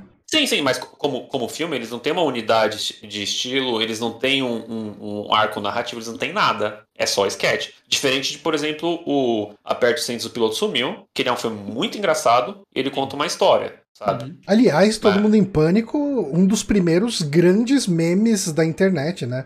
O What's What's up? Sim, isso é verdade. Mas, mas a, a cena da garagem tem duas coisas muito interessantes. E todas são sobre a Rose McGowan. Primeiro Uhum. que ela, ela, ela tava muito em cima do que o personagem dela devia ser. Ela escolheu o figurino. Quando deram os figurinos pra ela, ela falou, não, minha personagem ela não tem por que usar isso. Porque, porque tinha muita gente mais velha que falava, não, o jovem gosta disso, usa isso daqui. E ela fala, não, que isso, não tem por que usar esse tipo de peça que não, não vai não vai ser da minha personagem. O próprio quarto tinha um pôster de uma banda que ela falou, essa banda aqui ela é muito muito independente. A minha personagem ela, ela parece gostar muito mais de coisas coisas Pop, mainstream, né? Ou seja, E- é- é- era os velhos querendo pensar como Sim. jovem já tava fazendo merda naquela época. Sabe, é que nem. nós três aqui pegar e vamos fazer um filme de terror. A gente vai falar, ah, o jovem gosta de TikTok. Então o filme inteiro vai ser no TikTok, sabe? É, é tipo uma, uma coisa burra assim. E, e aí ela falou: não, gente, deixa escolher as roupas. Deixaram ela escolher. Tanto que a saia, aquela saia icônica, que é uma espiral, ela que escolheu justamente porque ela sabia que ia ter um plano que ia focar na bunda dela. Não intencionalmente, porque o Pânico é um slasher em que ele não objetifica os, os corpos, os corpos femininos Uhum. né? E ela falou que, pelo menos eu li, eu li um livro, né, sobre as produções do Pânico, falou que foi o jeito dela dar um foda-se pra, pra câmera que ia focar na bunda dela. Ela colocou uma saia que é em espiral que deforma toda a bunda, então você não tem um, um volume ali. Só tem uma cena dela de costas, né? E eu achei isso maravilhoso. Outra coisa legal nessa cena é que ela falou: Eu quero fazer as minhas cenas de dublê, por, por assim dizer, né? Eu quero entrar na, na portinha lá e ser pendurada. Porque ela falou, a minha dublê, ela tem um corpo muito mais esguio e as pessoas vão perceber que não sou eu. Então eu, eu quero me comprometer e fazer essa cena. Ela falou, ficou cheia de hematoma, mas valeu a pena, sabe? E, e- então, e isso que eu acho legal, cara, esse carinho que o, que o elenco tem de, de aprofundar o personagem, David Arquette fazer um, um- Não, quero fazer um policial muito mais idiota, a própria, a própria Courtney Cox querendo mudar o figurino da, da Gale, porque ela vê, ó, a minha personagem é uma, é uma mulher mais velha, que ela se preocupa de ter passado a carreira dela. Então, Uhum. ela quer muito se impor, ela quer cores vibrantes, ela quer correr atrás do, da fama, né? A Então, Gay é uma personagem muito interessante, né? Sim. Porque é- é- ela é quase vilanesca nos dois primeiros filmes, em muitos pontos, assim. Ela sim, é, sim. Ela é a repórter que, tipo, foda-se todo mundo, saca? Sim, é, sim. É a minha carreira na frente de, de tudo. Né? E É, mesmo é. quando ela sobrevive no 1, no 2, ela ainda não é uma pessoa agradável. E eu gosto disso demais, porque Não, é total. teve- É, é total, cara. É muito a gente bom teve a onda personagem. de personagens femininas serem exaltadas em filmes blockbuster, o que é muito, muito bacana sempre, mas às vezes acaba o risco de você tentar fazer uma personagem perfeita. Uhum. De, de tirar o feminino de coisas ruins, né? E, porra, eu adoro a Gale. Ela é Uhum. uma personagem feminina, ela comete erros, ela, ela tem ideias erradas, mas ela é complexa por isso. né? Sim, sim, ela é muito mais interessante do que se ela fosse a repórter que assim que ela vê a merda, ela, ah, meu Deus, que, que terror, e virasse uma paladina, saca? É muito Sim. mais interessante a personagem dela, tanto né, que é tão querida pela franquia, tá Ela, aí. ela- né, ela perfeitamente seria uma Lois Lane, sabe? Se saísse um filme do Superman naquela época, ela Hum, poderia ser uma sim. Lois Lane perfeita. Uhum, uhum. É, e, e você compra a questão. Porque não é só a questão de eu tô vendo esses assassinatos, eu vou me crescer em cima disso. Ela, ela é filha da puta, tipo, com o cameraman dela, ela é grossa pra caramba com o cara. é- Ela é uma pessoa detestável, e assim, quando ela é legal com alguém, é muito claro que é por interesse.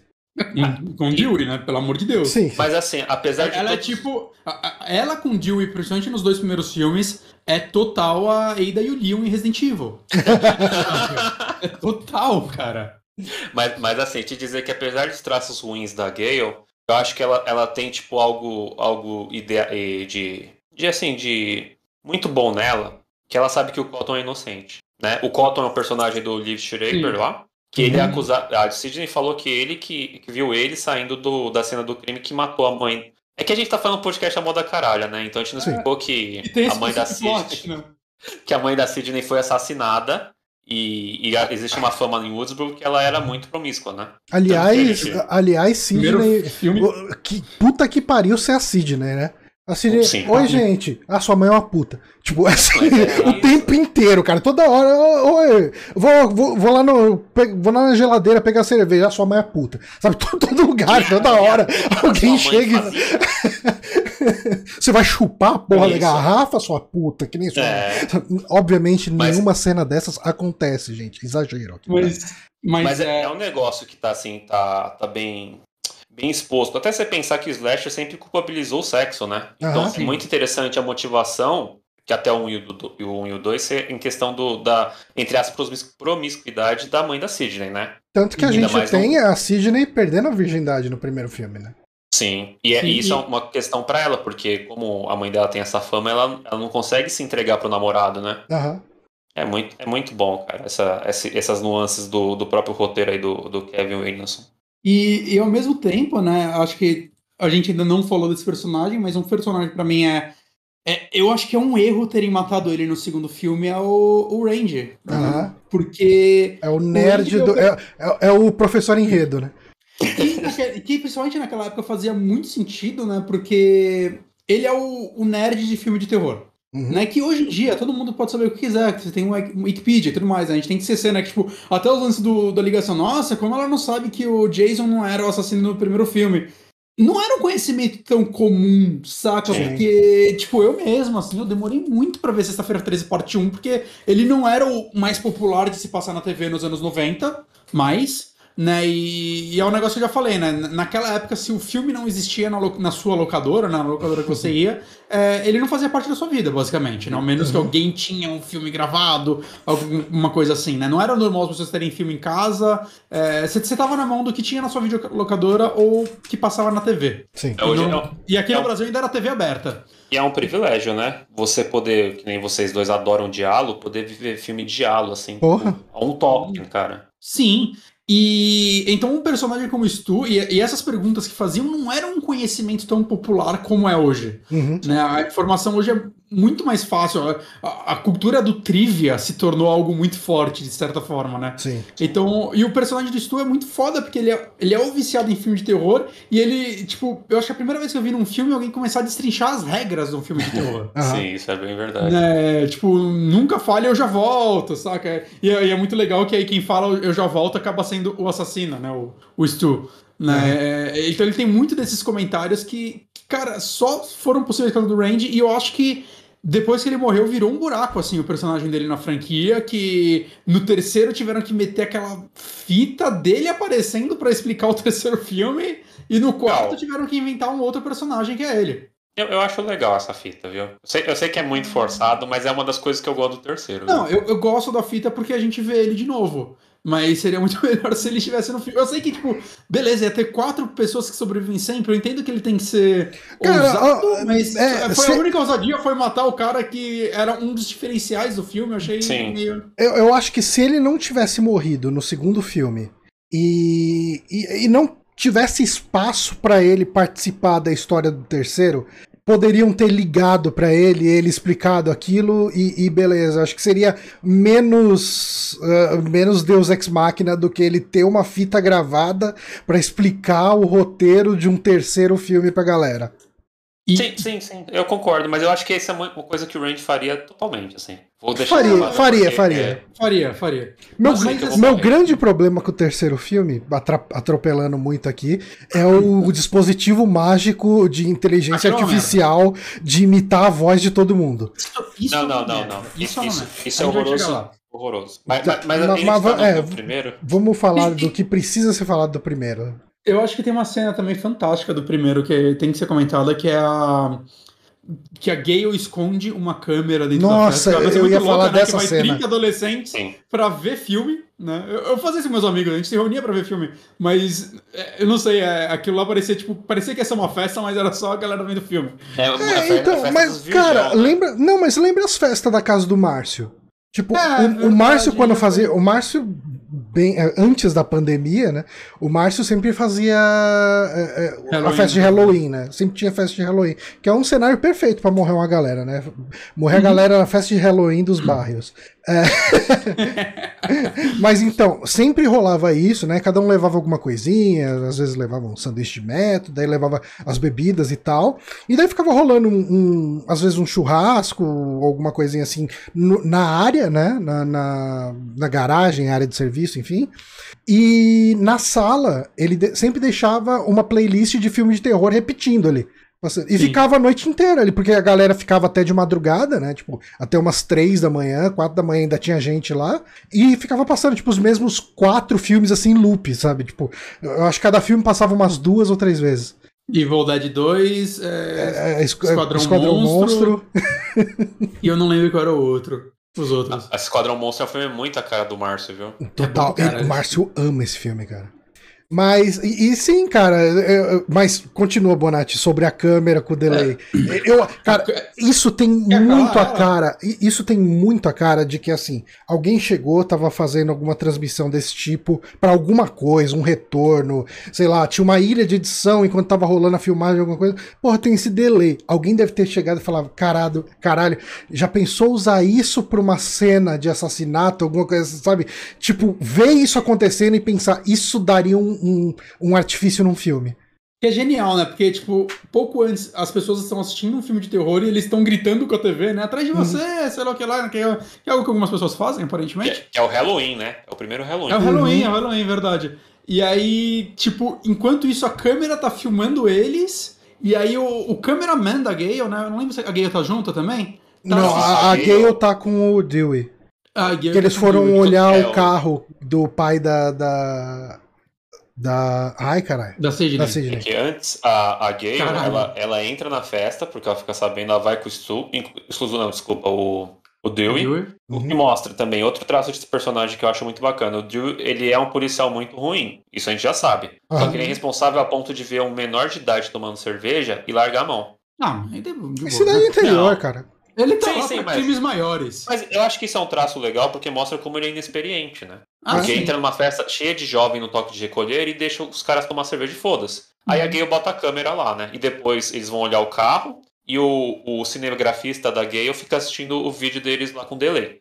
E é muito bom que. Na verdade, é depois que o cinegrafista morre, não é? Que aí eles chegam e tá passando vídeo com delay. E Aham. aí tá o Randy assistindo o filme enquanto o assassino chega. É e aí antes. é eles. É antes? É, que assim, aí eles- ele, ele assiste, a Sidney vê o vídeo e ele vê Vê o, o assassino atrás do Range.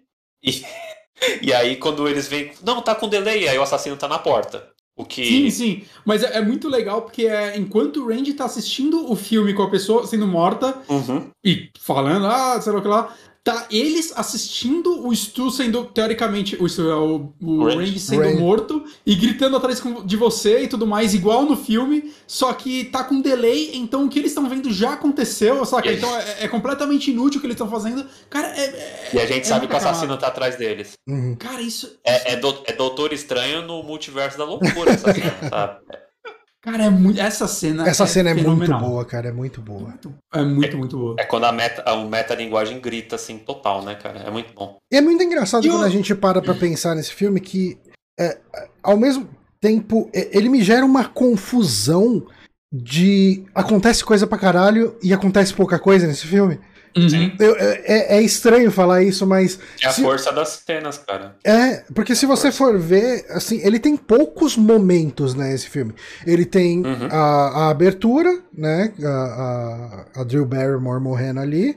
A gente vai ter toda essa, a gente tem esse drama adolescente, né, da, da Sidney com o namorado dela, de quer se entregar, não quer, ao mesmo tempo morrer a menina, pá, pá. Aí, como acontece mais um, tem um segundo assassinato, né, antes da, antes de ter o- o toque de recolher. Inclusive, é um assassinato que foi inserido depois. Ele tem duas funções no- na forma fílmica aí. Claro. É a do diretor. Uma é, o Hum. produtor não gostou porque tava muito tempo sem morrer gente, achou que as pessoas iam ficar entediadas. Então Hum. bota alguém pra morrer aí. E outra é porque eles precisavam de uma desculpa de tirar tanto De jovem tirar da todo casa mundo da poder ter a casa. cena. Inclusive, essa cena, cara, eu até falei com o Bonatti que eu acho que não foi o Stu nem o Billy que matou o diretor, viu? Não faz sentido É, eles o- matarem o diretor. Um runner tem essa teoria. Eu acho que foi os alunos que ele expulsou. Tipo, Ou seja, tem mais assassino na cidade que nunca foi E, e eu é gosto muito de pensar que agora em 2022 eles ainda se reúnem e lembram disso, sabe? Tipo, é um grande segredo entre eles. Ele fala, é, teve aquele dia que a gente matou o diretor que expulsou a gente. E ninguém sabe disso, sabe? Porque é uma cena muito deslocada pra mim, A- a- entendeu? Ao menos que ele esteja dando um spoiler de Pânico 5 disfarçado aqui. Não, não, não, não, não, não. E Eu isso não vou. pode virar um plot de um filme futuro fácil. Muito, muito melhor do que o Irmão Perdido da Sidney. Porra, no, no- no ensino médio nos Estados Unidos, se você não tira boa nota, você não entra nas faculdades da hora lá, né? Uhum. Sua vida tá condenada. Então, É. é, por, por mim, eu acho que foi isso aí. Ele falou que expulsar eles, os alunos falaram, não, vamos matar esse filho da puta e pendurar eles lá no, no- Até copiar o modus operandi do assassino, né? Que é pendurar ele lá no campo de futebol americano. Uhum. É, Então- vamos- É brincadeira Vamos- minha. eu- eu- não, eu, eu, eu gosto dessa teoria agora. Eu acho que você é a primeira pessoa que bolou ela e eu acho que ela é valiosa. Eu acho que. eu, eu- eu realmente gosto de pensar assim agora. E, Mas vamos fechar o primeiro filme pra ir pros outros? Que tem mais dois filmes. Claro, né? claro. Vamos, gente, foi mal, tô, tô um pouco alcoolizado, bom. então tô falando as coisas assim. Ah, Cuidado o que você vai falar Pelo alcoolizado aí, Não. porque. Olha aí, alcoolizado o cara fala mais do que deve sobre pânico. Pois é. É, só isso. É, alguma coisa mais pra fechar o Pânico 1? Uma coisa. É, Acho que, que não, assim, acho que é um filme. Ele é, ele é muito gostoso de assistir, né? Além de ser um, um, um ótimo slasher barra diálogo, né? Ele tem um pezinho no diálogo aí, no sentido de quem é o Tem, assassino e Do quem mais. é o assassino total.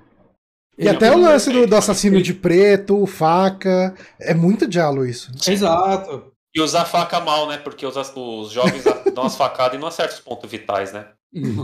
só, só deles mesmos. Então, olha aí, a última elogio todo mundo em pânico, que é na, na- quando eles vão se dar as facadas, aí o, o referente ao, ao Billy esfaqueia o Stu, aí quando o Stu vai esfaquear o Billy, o Billy sai da frente e fala, nem fudendo. Não, Inclusive, isso daí é o, é, o, é o twist do Todo Mundo em Pânico, né? Não, esse, esse- exatamente o que eu falei, mas um elogio a todo mundo em pânico. Ah, sim, sim, sim, sim. É, desculpa, Olha. acho que deu uma cortada, eu não ouvi. Ah, ah, caralho, esse podcast já descobrindo aqui, todo mundo em pânico 1 é secretamente um filme bom, vamos parar com isso. Tem boas ideias mesmo, porra. Mas fechando Mas- o primeiro filme, ele é um filme perfeito pra mim. Não acho, tá? não Uhum. acho. Eu, eu acho que ele- do- de todos os filmes da franquia, você pode assistir assim, sem, sem problema algum. É só ser muito chato, assim, falar, olha, isso daqui não faz sentido. É, ele é icônico. Ele, Tem ele é- buraco no roteiro, Moonrunner?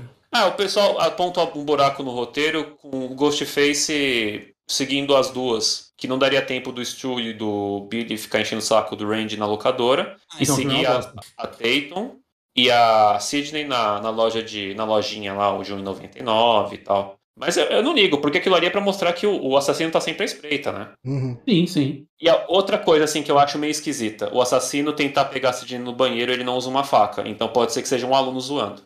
Ah, não, a, a cena do banheiro eu tenho quase certeza que é um aluno zoando. O cara não vai com a Que é os faca. caras que foram expulsos, que é os caras que foram expulsos.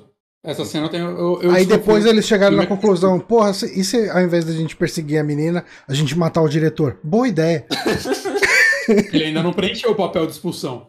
Tenho certeza. Aí, ó. É, mas é isso, pra mim é um filme perfeito, cara. É, Muito cara, eu- eu também-. Eu também acho o primeiro Pânico um filme perfeito. Ele é, é- ele é ao mesmo tempo um slasher barra diálogo legal pra caramba, mas ele ainda é um pipocão, assim. Mesmo com toda a violência, ele é um filme divertido, você dá risada assistindo, ele tem momentos bem legais, ele tem momentos tensos, eu acho que é um filme sem defeitos, assim. O Pânico 1 é um filme Uhum. muito bom. A direção é muito boa, né? Você vê que. é, às, às vezes, eu não sei, eu acho que eu ainda vendo um filme merda, né? E quando você vê um filme feito por um diretor experiente, que sabe o que tá fazendo, dá um, um diferencial, Um quentinho. saca? É. Bacana, podemos ir pro 2? Podemos ir pra Pânico 2. Tá, eu vou pegar aqui a fichinha. Pânico 2, lançado em 1997, um ano depois do primeiro. Direção de novo do Wes Craven, né? Agora, essa aqui é outra. Esse daí é o Scriven do Aniversário Macabro, Quadrilha de Sádicos e Pânico. É, é, outros filmes que ele fez. Uhum. A produção Wes Craven, Keith Conrad e Marianne Madalena. Ah, roteiro de Kevin Williamson de novo. E música do Marco Beltrame de novo. Ah, o filme saiu em 12 de dezembro de 97 nos Estados Unidos, mostrando que o time que ganha não se mexe. E no E Brasil liga ele foi Brasil. sair em 26 de fevereiro de 1999, porque a empresa que tinha os direitos de transmissão, de, de veiculação né, dele, de lançamento do filme, faliu. E daí esses direitos ficaram meio que num limbo, e daí até isso se resolvesse passaram dois anos. Caralho, e, e por, e por isso que eu não sei se o 1 não saiu muito depois também, saca? O 1 saiu, deve ter saído lá pra 98 aqui. Na, na verdade, imagino. um ano e pouco, né? É- De dezembro de 97 para fevereiro de 99. Mas sim, levou tempo pra caramba. Sim. Então, um também deve ter saído. Provavelmente um, quando saiu aqui, já dava para sair o dois lá fora. Eu chutaria. Eu acho que ele não saiu tão. não demorou tanto assim pra sair, não. Não, é, eu- eu não achei a data do 1 nem. É que o O 2. dois? O 2. Não, o 1. Um, No Brasil. no Brasil. Mas, Que o 2 levou quase dois anos. É que assim- Pô. então, eu, eu sei só da, da produção americana, né?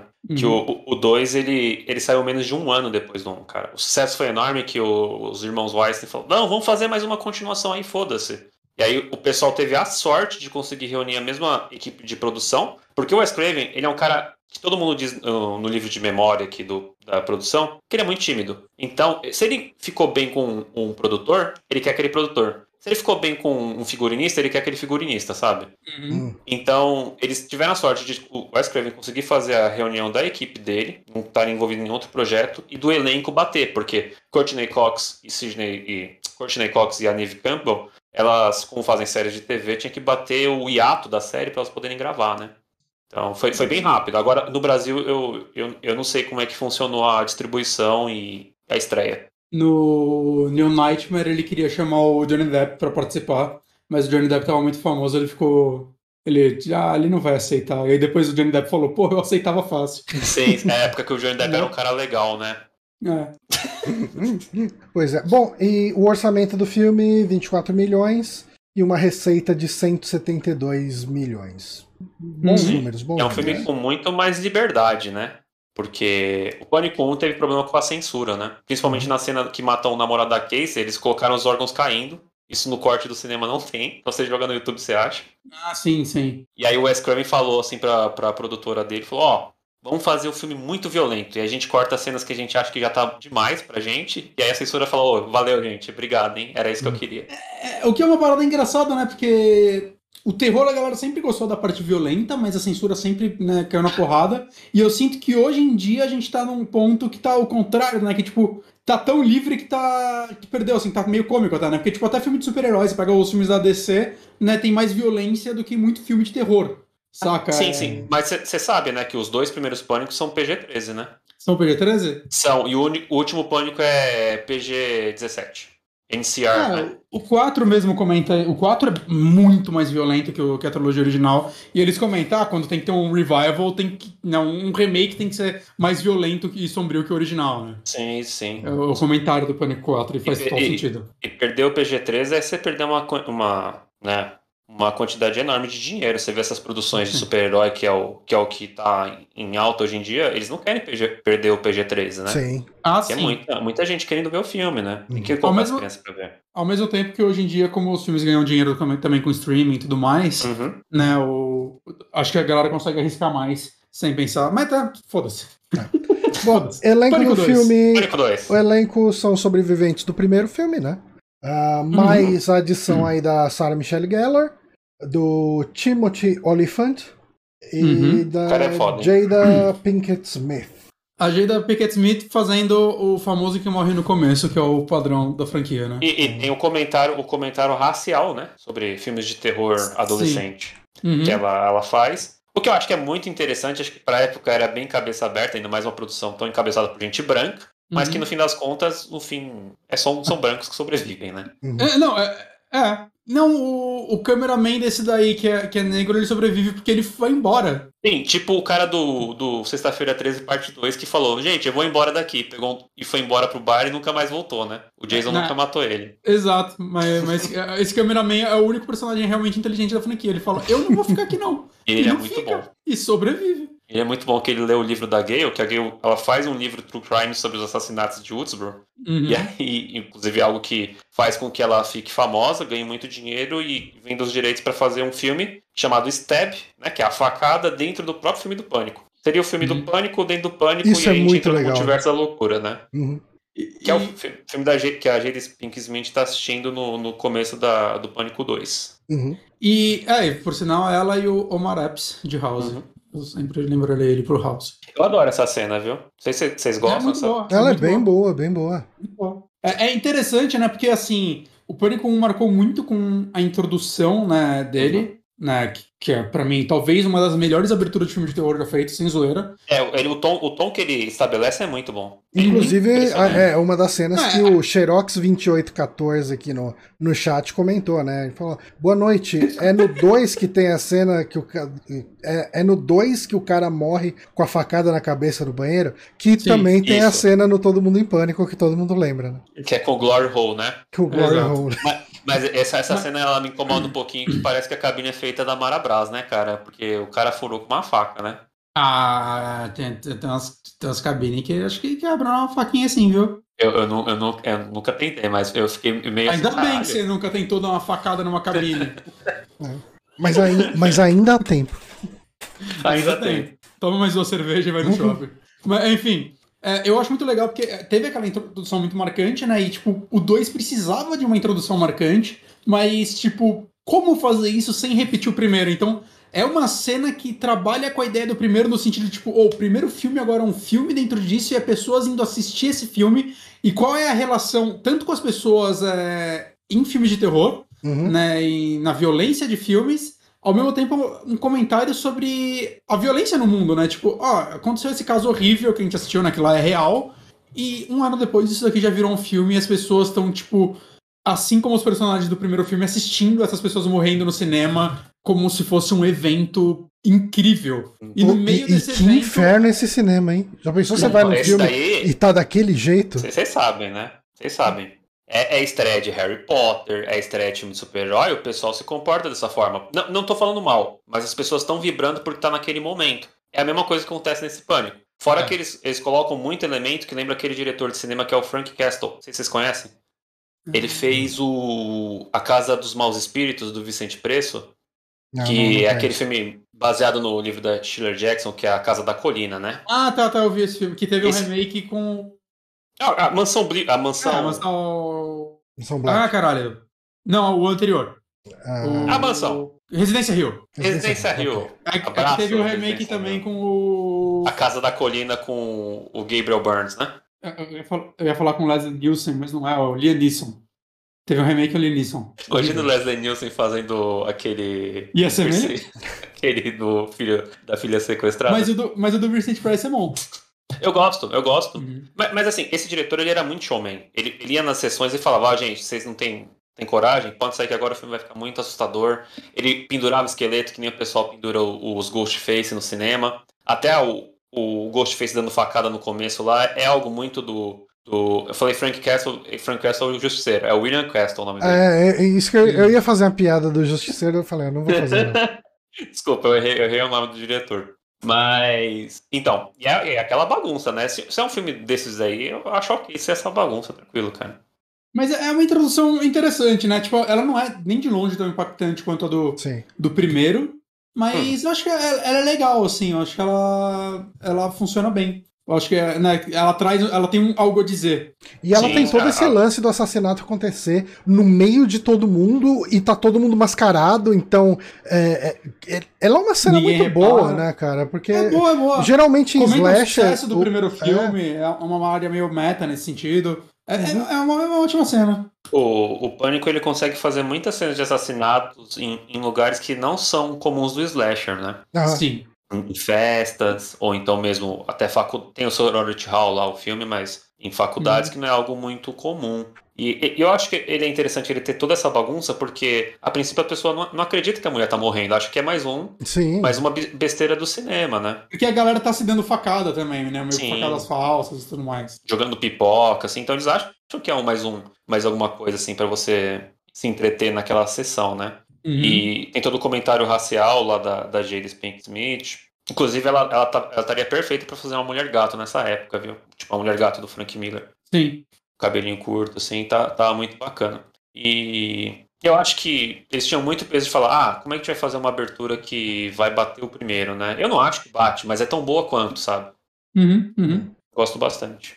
E, e o segundo filme, é, ele- é, eu acho que Pânico é uma franquia também que ele tem uma vantagem que é pode sair filme em qualquer momento, porque Pânico comenta sobre. Eu acho que o quarto começou a fazer isso mais, né? No sentido de, tipo, comentar sobre qual é o estado atual do terror, né? Mas Uhum. cada filme é, ele comenta qual a posição dele dentro de um gênero, né? Então o segundo filme ele foi muito inteligente fazer. Pô, é um filme sobre continuação. Aham. Né? Porque como a gente ia continuar aquela história, né? Tipo, você tem os dois assassinos, eles morrem, eles são humanos, né? Não tem um elemento sobrenatural. Uhum. É, um deles tem uma motivação, que é Sidney, sua mãe é uma puta. Essa é a motivação dele. E o outro é. E a gente não comentou isso, né? Mas a, a motivação dele é que a Sidney, o- o- a mãe da Sidney tinha traído e. e- Tem um caso com o pai dele. É, exato. O, o pai dele tinha saído de casa pra ter esse caso com a, com a mãe da Sidney. E daí, por isso ele odiava a mãe da Sidney, tanto que ele matou ela. E a Sidney, de consequência, porque. Sim. Por sinal, um personagem que eles não sabem o que fazer a franquia inteira é o pai da Sidney, né? Que ele só, Nossa, ele, só, aparece- some. Ele aparece numa. Tipo, no primeiro ainda tinha um motivo, né? Que ele é um assassino falso, né? Ele é falsa Uhum. acusado. Mas aí nos outros, ele às vezes, tipo, no 3 ele aparece numa cena, aí depois ele vai embora e foda-se. É tipo um personagem mais esquisito. Não tem muito o que fazer nessa franquia. Tipo, ele podia ter morrido em qualquer momento que ninguém ia lembrar, saca? Mas é, eles são instintos, o personagem tá vivo ainda. Até- até ele aparece no terceiro e você, caralho, ele tá vivo, né? É, então, quando ele apareceu no terceiro, peraí, ele não morreu no- em algum momento? Mano, personagem visual. E, e é legal, né, que, tipo, é sobre a Sidney tentando avançar com a vida dele, dela, né, lá na faculdade e tudo mais. Ela e o Randy, né, legal Aham. que eles vão estudando juntos. E eu acho que o filme também ele tem umas ideias muito legais de brincar com o lance de, tipo... é, pô, será se é o namorado de novo? Uhum. Saca? O, o namorado da Sidney, ele acaba virando um suspeito pra câmera, né? Vamos dizer assim, e pra Sidney. E é, é- é legal, né? Porque no final ele é só um cara. Ele é o único cara legal, assim, da, da franquia. É, Sim, Coitado. no segundo filme você vai muito armado, falando, eu sei que eu tenho que olhar quem é o assassino aqui, né? Porque você assistiu o primeiro filme e você sabe que o assassino não é sobrenatural, então você já fica esperando, tem alguém aqui Uhum. que tá matando as pessoas, ele tem uma motivação. E aí o, fi- o filme ele, ele faz um trabalho muito bom em, em levantar a suspeita de todo mundo, né? Ao mesmo tempo, né, o, o Timothy Olyphant, que acaba sendo assassino, uma coisa que eu reparei, tipo, dessa vez assistindo o filme já sabendo que é ele, né? É... O personagem dele desaparece em metade do filme, né? Eu acho uma pena, porque eu adoro ele como ator. Eu acho ele. Ele é o Hitman, não é? Ele é o Hitman. 2007. Eu vi no cinema esse filme, por isso que eu botei. Mas eu adoro ele em Santa Clarita Diet, né? Porque ele fez com o Drew Barrymore, por sinal. É, ele é um ator muito carismático, ele Uhum. entrega muito bem quando ele vira o psicopata no final. É, é- é muito, muito foda. Mas você para que, tipo, é bem menos bem feito que no primeiro, porque o personagem dele mal é um personagem no resto do filme. Ah, Ele some, assim, ele some. Tem metade, metade do filme que você esque... Mesmo sabendo que ele é o assassino, eu esqueci do personagem dele. Até ele Sabe- apareceu, putz, é verdade, é o Timothy Elephant. O É meio roteiro- esquisito, eu não sei porque fizeram assim. O roteiro original foi vazado, né? Foi parar na internet lá no longínquo ano de no- 97. Caraca. Então eles tiveram que reescrever quem eram os assassinos. Um, do- um dos primeiros esboços do roteiro falava que a Sidney morria. Olha que maluco. Final. E É. que a assassina sempre é a mãe do Billy, né? A repórter que, que é a mãe do, do, do Billy, Billy Loomis. aham. Uhum. Mas mudaria quem estaria ajudando ela, porque ela estaria manipulando por vingança. E quem estava ajudando originalmente? Quem estaria ajudando é o namorado e amiga da Sidney. Ah, E é, aí- foi mais legal o Timothy Elephant. Então, e eu gosto muito que seja o Timothy Olyphant, porque ele é, ele é muito maluco, né? Ele é, tipo, muito fã do Tarantino, né? O pessoal até zoa ele por causa Não. disso no filme. Não, é. Eu acho que a cena que ele pira é uma das melhores cenas do filme. Ele é o discurso de maluco que não foi. Que é até muito legal quando. A, a gente já tá falando do final do filme, né? Mas quando a mãe do Billy mata ele e fala, quer dar certo que esse moleque tá falando culpar os filmes, ele tá louco. Eu acho, que- horrível, né? eu acho muito bom, cara, porque é um discurso muito merda, mas ele entrega com uma convicção muito foda. Sim. Eu, eu adoro essa cena. Mas, mas você pensando em continuação de slasher, né? Nenhum slasher faz uma continuação tão boa quanto o Pânico. Você, você tem um, um andamento do, do arco dramático dos personagens. Você vê que o Dewey tá todo cagado, né? De Uhum. Ao mesmo tempo, ele evoluiu, ele, ele tá meio menos. O Dewey vai ficando menos bosta a cada filme. aham. É, eu só acho que ele é muito burro que ele, ele foi sem nenhuma arma pra faculdade, né? Aí no 3 ele tá andando com arma. É verdade. Nesse Mas, segundo. assim, o, o segundo é o que ele é. Não, o que se passa no set do filme é o terceiro, né? Isso, É. esse daí. Mas no, O segu- segundo é na faculdade. no segundo é na faculdade. O, qual que é a função dele no segundo? Ele, Ele- ele vai fica lá pra preocupado. avisar. Ele vai lá Fica- pra avisar a Sidney que tá Ah, tá. de novo. É que no terceiro ele é consultor do filme, né? Isso. É muito bom. Ok. mas, mas aí você tem. O, o Dewey ele, ele evoluiu dramaticamente. A Gale, a Sidney, você vê que ela, ela, tá, ela comprou o detecta da telefônica. Ela tá ficando mais esperta. Ela, ela usa roupas. Roupas que contrastam com aquelas as meninas lá da, da Irmandade, da faculdade, porque ela, ela tende a se afastar, né? Até ela tá Uhum. namorando é, é algo, uma questão muito muito complicada pra ela. E aí quando começam os assassinatos, ela vê que, pô, em quem eu vou confiar agora? Porque os dois estão mortos, os dois assassinos estão mortos. Quem é que tá tentando me fuder dessa vez, né? Tem todo o lance do, do personagem do. Ah, qual é o nome dele? Do Liv Schreiber, lá, o Cotton. Cotton, Cotton. Ele, tipo, ter sido inocentado E, né, tipo, agora ela sabe que ela botou um cara inocente na cadeia. Acho que ele tava no corredor da morte no primeiro. Sim, ele tá É, no corredor da é morte. Inclusive, a Gale faz um negócio muito cuzão, né? Que é falar, ô, ô Sidney, vem aqui, olha o Cotton, o que você tem a dizer pra ele, né? Caralho, mano. A- É, é tipo, não sei se vocês lembram de uma Muito vez que a, ratinho, mano. a mulher melancia foi no Gugu, Meu Deus. e aí o Gugu perguntou sobre o MC Creu, ela começou a meter o pau no MC Creu e ele tava atrás da cortina, sabe? Ia ser uma surpresa do Gugu. E ficou uma situação muito ruim. Ai, caralho, mano. Cara, a gay tem um sucesso no, no- na TV brasileira. Que é inacreditável. gay ou no Gugu? E mesmo o, Cara. O Cotton, né? O Cotton tem uma evolução que eu, eu gosto muito dele, porque, pô, o cara foi, foi condenado à morte. Eu, eu acho que ele tem razão de estar lá no filme cobrando Sim. uma posição da Sidney, e também ele é um grande suspeito, né? Porque um cara que. Sim, sim. isso, é- ele é um ótimo assassino falso, né, pra Uhum. esse filme. Mas, mas a Sidney, é, tipo, isso é legal também que a gente falou da gay ser uma personagem falha. A Sidney também é, assim. Sim. Ela deve isso pra ele. Ele Total. não fez, ele, tipo, ela quase matou o cara. Total, moralmente. E uma eu- coisa eu, eu, boa- muito arrasado por isso. E, uma coisa boa pra roteiro é que como o Cotton ele tem esse jeito meio babaca, tipo, você não consegue ah, não ficar do lado da, da, da Sidney mesmo assim. Mesmo sabendo que ela Uhum. quase fez um inocente morrer. Uhum. Sim, sim. É, é, Sim. Eu, eu, eu acho que ele faz bem, ainda mais na cena da, da biblioteca, que ele meio que fecha a Sidney, né? Quando Uhum. ela acabou de ser ameaçada pelo, pela, é, pela conexão lá da, da, da, da biblioteca, e ele chega lá fechando ela, falando que deve uma entrevista, assim, tipo, numa, numa emissora grande. Você Uhum. vê que ele, ele tá puto por muita coisa, e ele tem razão, mas mesmo assim você fica, hum, esse cara, não sei não, hein? É, Tem algo estranho. e, e até no final, quando ele, entre aspas, salva o dia, o que é interessante. Ele né? negocia, né? Ele negocia, mano. E, e é, né, cara, ele é um cara que, tipo, ele tá fudido. Ele tá muito fudido, esse personagem. Sim. O, o que, o, outra coisa que eu gosto do Pânico 2 é como o Randy, ele muda, né? Porque ele era um nerdão, o pessoal meio que Uhum. zoava ele, né? Mas ele tá todo cool porque ele, ele tá se realizando, né? Ele tá numa faculdade de cinema, ele é o centro da aula, né? É, que ele é o, ele é o nerd de cinema na faculdade de cinema. Ele, ele mete um cavanhaque, uma, uma camisa da hora e tenta dar em cima da Sidney, né? Uhum. E, e isso é, zoa- é zoado com ele, né? O assassino fala, ah, você acha que a, a protagonista do filme ia ficar com o nerd idiota? Aí ele fica muito puto, ele manda ela se fuder o, o- no telefone, né? Uhum. Que aliás, muito essa, bom, cara. essa cena do telefone no parque é muito boa, né? Sim. Deles caçando é quem, que, excelente. quem que tá usando um celular ali. Que agora não tem mais o, o negócio. Tipo, de 96 pra 97 as pessoas começaram a ter celular. Então, então ali, no, no- ali no parque tem uma galera falando no telefone. né? E daí eles vão caçar. Uhum. A, a, a Gale e o Dewey saem caçando pra ver. Enquanto o, o Randy tá falando no telefone, né? Com, com o assassino. Uhum. Eles estão caçando ali, procurando. E ele tá ali no, no, no furgão, né? Sim, sim. Sim. E isso, isso é legal porque quando ele é pego, ele é morto no furgão, né? O que já mostra uma, uma, uma pista de quem é o, o assassino dessa cena, né?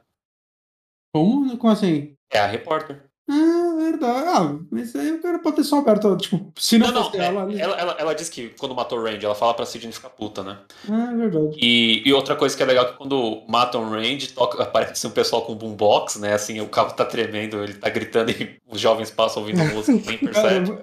É, é uma sacada de direção muito boa, né, cara, que esse filme tem. Isso, isso é um negócio que me parece que estaria tipo no episódio do Twin Peaks, sabe? Essa merda gigante e uma, uma besteira do lado, assim, sabe? Mas, né, mata um melhor personagem da franquia. Nunca mais volta. Eu acho, E- eu acho, eu acho meio triste. E quando matam ele, é engraçado que dá um close no sapato, né? Hum, E você tem umas três pessoas usando o mesmo sapato no resto do filme. Aí você fica, caralho, quem é o assassino aqui? caraca. Nossa, eu perdi isso totalmente. Ah, essa, é- essa eu nunca vi. O próprio, o próprio Cotton, ele usa uma bota igual no resto do filme. Aí você fica, puta, é o Cotton o assassino, é o Cotton. Mas uma coisa também que esse filme comenta, né, logo no, no- na hora que eles estão na faculdade trocando uma ideia sobre continuações, eventualmente, é, continuações nunca são tão boas quanto o original, né? E, tipo, de fato, esse filme não é melhor que o primeiro, de forma alguma. Uhum. Mas, é- eu não sei, é, é interessante. É muito autoconsciente, né? Em muitos níveis. É, isso daí, eu só, eu só fui ver coisas de novo nesse nível em Matrix 4. E aliás, o modus operandi do assassino no segundo filme é matar pessoas com nome parecido com os, os assassinados do primeiro filme, né? Tipo, que Uhum. tem ou, ou nome ou sobrenome do. Na ordem, né? É muito metalinguístico, né, cara? Porque você tá tentando repetir o que você fez no primeiro, né? Porque que são as que as continuações de terror fazem, né? Até continuação de ação, né? Duro de matar um, fecha o cara num prédio. Duro de matar dois, fecha ele num lugar maior, no aeroporto, né? Uhum. E Nunca viu dois, só viu um. O dois é horroroso, cara. O Ah, é? um é muito bom, o três é muito bom, o quarto é ok, o quinto é. eu Nem sei se existe mais. O, quarto, o, o segundo é horroroso, assim. É um Eu filme achei que, eu achei que tipo, a trilogia original deveria ser boa. E só depois decaiu. Mas, mas, mas, mas vocês acham que existe algum filme que a continuação é melhor que o primeiro? Exterminador do Futuro 2. Exterminador do Futuro 2. Uhum. Império Ah, Contra-Ataca, sexta-feira 13. Eu- eu Sexta-feira gosto- O, o 13, Eu Sexta-feira gosto mais da 13, parte parte 2, eu acho que é o meu favorito da franquia. Mad Max 2 também. Mad Max 2 é melhor que o 1 e o Fury Road é foda. O próprio Poderoso Chefão Parte 2 também. Sou dividido nesse. Sou, sou, sou dividido. Mas é que o primeiro eu, é muito eu sou foda. dividido Eu- assim. eu acho que eu, gosto mais do primeiro. Eu acho que eu gosto dos dois no mesmo nível. Vocês veem assim com frequência? Faz tempo que eu não Faz vejo. uns né? anos que eu não vejo, mas qu- quando eu era mais novo, teve uma época que eu, que eu via. Os dois primeiros eu via com uma frequência. Quando eu era Ah, mais novo. Ah, mas eu entendo, escolheu o primeiro também, mas é, ele conversa muito sobre isso, né? Porque Hum. imagina, imagina a merda se o segundo fosse uma bosta gigante e eles ficassem falando essa piada, ah, será que o segundo é melhor? Aí toda a crítica ia começar, não, o segundo não é melhor. Algumas pessoas falariam isso de Matrix 4. Sim, Eu não sou uma delas, mas o, o Johnny é. O Johnny, o Johnny odiou. Ah, mas eu, Odiou. eu não, eu não odiei. Eu não... O Johnny Cell é revoltado. Você tá na internet, Johnny, se você não Ah, tá. gosta É nem um verdade. pouquinho, já eu odiei, gente. Eu, eu quis, eu quis furar meus olhos depois de assistir. Não, não achei nada uma coisa demais, que só isso. eu, Uma coisa que eu descobri agora há pouco, olhando o elenco, é que o xerife da, da cidade é o Lewis Arquette, é o pai do David Arquette. É o pai de- de- dessas 45 filhos, dessa família de atores. Tem, tem, tem também o outro lá, né? O que é irmão do Owen Wilson. O Luke Wilson. Ele o faz. Luke Wilson faz o Billy na versão do Stab que aparece na TV. No primeiro filme, eles comentam alguma coisa sobre quem faria eles no filme, não, não comentam? Ah, perguntam, é, perguntam pra Sidney antes de falar, na minha sorte, eu vou. a quem vai me interpretar é a Tori Spelling, né? E aí botam ela no filme. Sacanagem. E ela, ela também, mas ela também aceitou a piada tal, tranquilo, porque ela fez o teste pra fazer a Sidney. ah, isso eu não Ok. sabia, que E, legal. é- e ela tá no Todo Mundo em Pânico, né? No 2. O 2, que é a. Enfim, mas tá no Todo Mundo em Pânico. Mas, mas é, é interessante isso. Né? Tipo, os atores que eles falaram no primeiro apareceram no segundo fazendo eles. Essa O que mostra do- também o sucesso do primeiro, né? Eles tiveram orçamento pra contratar esses atores pra fazer uma piada. O, o segundo e o terceiro filme, eles são tipo filme- filmes da Marvel em que você tem um monte de gente famosa querendo fazer uma pontinha, sabe? Aham. É. Porque estourou de sucesso, eles queriam muito participar desses filmes. Tanto que no terceiro tem o Roger Corman aparecendo. O que é bizarro que assim, né? Eu já vi uma teoria que eu. É no acho que é terceiro real, que tem que a é- Carrie Fisher, né? Tem. Inclusive, ela fala um negócio que. O pega terceiro muito- tem o Jay Silent Bob, mano. O Jay Silent Bob aleatório ali, cara. E não é o Kevin Smith e o Jason Mewes. Não? Não são Não, eles? é o J- não, é o Jay e o Ah, Silent tá, é o Bob. Jay e o Silent Bob, Os sim. personagens, São os é personagens os Jay- atores. é, é Isso que é mais louco ainda. Mas, mas, mas peraí, mas não são os Não, não, ele tá? tá falando que eles Não. não inter- não estão interpretando o Ah, tá, Kevin tá, Smith. Eles mesmo, eles estão estão interpretando Jay e em Silent Bob. pânico. E, e- e tem uma teoria que eu vi há um tempo atrás que eu acho que é real, que é você consegue ver o quão merda um filme é de acordo com a quantidade de cameos que ele tem, né? Filmes muito- não, que tipo, filmes muito ruins, essas comédias horrorosas, quanto mais cameo ela tem, pior ela é. Mas em Pânico, beleza, né? O 3 é o pior da franquia e ele tem bastante cameos, mas é, ele não chega a ser Zoolander 2. É. Que é, que é a minha E- referência de filme que decaiu. Isso, Que isso daí é até um alerta, né, pro Doutor Estranho no Multiverso da Loucura, que teve notícias que Sam Raimi teve que regravar várias cenas porque a produção viu que cameos fazem sucesso, né? Vixe. É, mas, é, mas aí é quem da Marvel, né? Aí os caras. Aí é diferente. A Marvel, todo filme dela tem que ter. Olha lá a orelhinha do, do, do homem mosca, que ninguém sabe quem é, mas. Ó, três fãs ficaram malucos. Isso daí, né? Isso daí eu nem considero. Eu, eu É. quero falar, tipo, você tá assistindo o Doutor Estranho 3 e aí aparece, sei lá, cara, o. Richard Gere fazendo Richard Gere. Sei é lá, tipo fi- filme da Zorra Total, né? Que você É, entra assim, é. aí tem alguém que fez um quadro lá, você, ah, olha aí, não sei quem, olha o Cro, né? Olha não sei quem, olha o Paulo Gustavo, coisas. É isso aí. Mas é, é, entendi. Mas, bom, Pânico. do- Cara, uma cena que eu gosto muito desse, desse filme. A cena do laboratório de audiovisual ali. Que tem o. Isso. A, a parte do. aquela sala de silêncio ali. Uhum. Com, com os isolantes, né? Nossa, é muito boa essa cena. Aham. Essa cena é muito boa. Que ele, é, tipo, tá a Gale e o Dewey ali, eles, e, o, e o Ghostface. E eles são. Eles ficam meio que se isolando, né, nessa cena. E, e, e aí a gente tem mais uma morte falsa do, do coitado do Dewey, que toma mais uma facada nas costas. E, e- e muito mais violenta, né? Essa daí você pensa, morreu. Não, agora morreu, né? O Dewey sofre nessa franquia, mano. E, é, e, e uma coisa engraçada do Dewey que a gente não comentou é que, como no primeiro filme ele toma uma facada ali meio pesada, Uhum. no segundo filme ele tá todo manco, né? Ele tá todo zoado.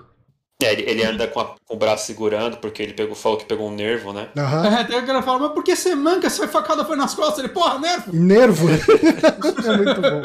Acho muito bom isso. E pô, eu tô muito curioso pra ver o 5, porque eu quero ver como ele tá, porque o ator tá, virou um wrestler profissional, ele tá meio gigante. Eu não sei como. Não sei se eu tô preparado Mas pra ver no um quarto ele já não tá mais cagado, né?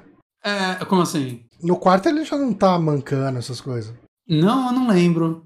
Cara, eu, eu, não, eu não lembro de sequências em que o, o Dewey no 4 assim, tem que fugir do Ghostface. Que acho que ele, ele meio que vira chefe da. da- É, ele vira um Do xerife, xerife ali e tal. Mas eu, Uhum. assim, eu preciso rever o quarto, mas pelo que eu lembro, ele não tá mais zoado. Sei lá, medicina. Fez fisioterapia.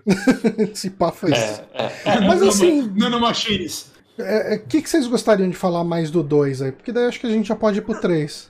É engraçado que assim, eu gosto muito do 2, Uhum. mas ele é um filme que eu acho que ele tem menos a se falar dele do que o 1. Aham. E até do que o 3.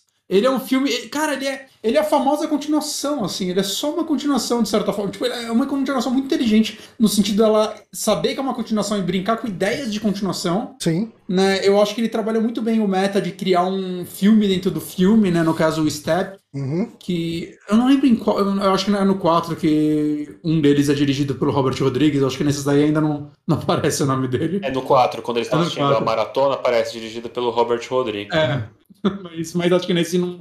Isso daí eles inventaram no 4, né? É, é que ele é um filme muito competente, assim. É, eu acho que ele, ele, ele tem sequências de ação melhores do que do primeiro, né? Uhum. Por- até porque eles tinham um orçamento É, o muito dobro maior. do o- orçamento, né, praticamente. o, o, os Weinsteins lá falam, não, confiamos em você totalmente, não vamos te encher o saco, faz o filme que você quer.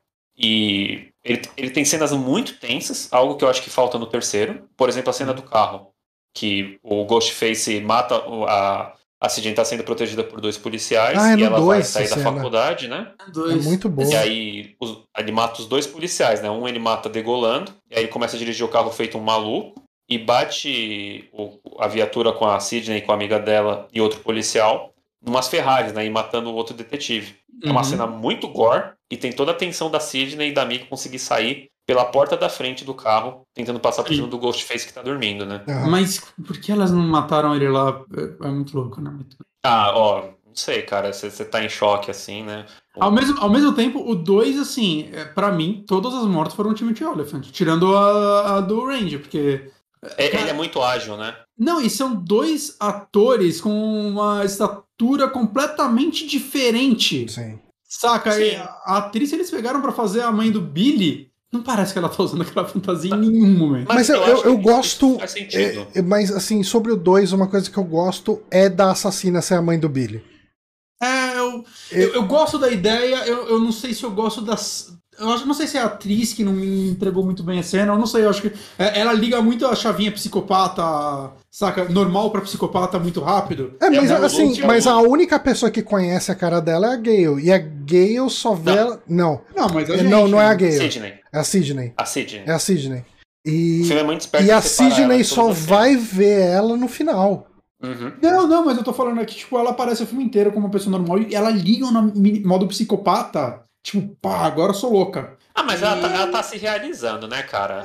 Eu não sei. É, é, é que eu acho que o Timothy Elephant entrega tão melhor essa cena que eu, eu acho que ela dá uma caída quando. Hum. É a personagem dela. Eu, eu Ah. gosto muito de pensar que ela, ela fez a cabeça dele e ele fez. Ele foi loucaço assim matar as pessoas, sabe? Tá, E- é, e mas legal eu que acho, mas eu acho que é um, fórum, né? eu acho que Um tudo fórum de isso, Psicopatas. eu acho isso, que isso é muito roteiro de brinquedo assassina, cara. O fórum o voodoo, saca? O livro do voodoo. É, É, mas eu acho que tudo. Eu, eu acho que o que o Bonatti tá falando, e nisso eu concordo, não sei se é exatamente isso que o Bonatti tá falando, eu acho que é mais um problema da atriz do que da É, personagem.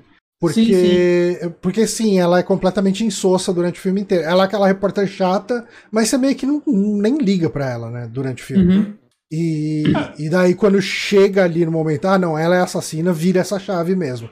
Mas, é mas figurante o é, filme inteiro. Mas a ideia da mulher que perdeu o marido e perdeu o filho, filho, por causa da, da mãe da Sidney, por causa da Sidney e da mãe da Sidney, é, faz todo sentido para transformar uma pessoa numa assassina e ter motivo para ir atrás da Sidney, né? E que ah, jeito, sim, jeito legal, jeito legal de você dar uma outra acenada para um slasher, né? Porque se no primeiro filme você tem um assassino falando que você errou, a assassina é a mãe do Jason para Casey, né? Uhum. Aí no segundo você tem a mãe do assassino voltando, né? Eu, é, e, sendo que no segundo é o Jason, no Sexta-feira 13, parte 2. E aí no segundo Pânico eles invertem isso, porque eu acho que é um aceno muito bom. Uhum. Eu, eu, entendo que vocês falam, ah, de repente ela virou a cara e falou, ah, sou louquinha, né? E começa uhum. a fazer com careta. É, é, é.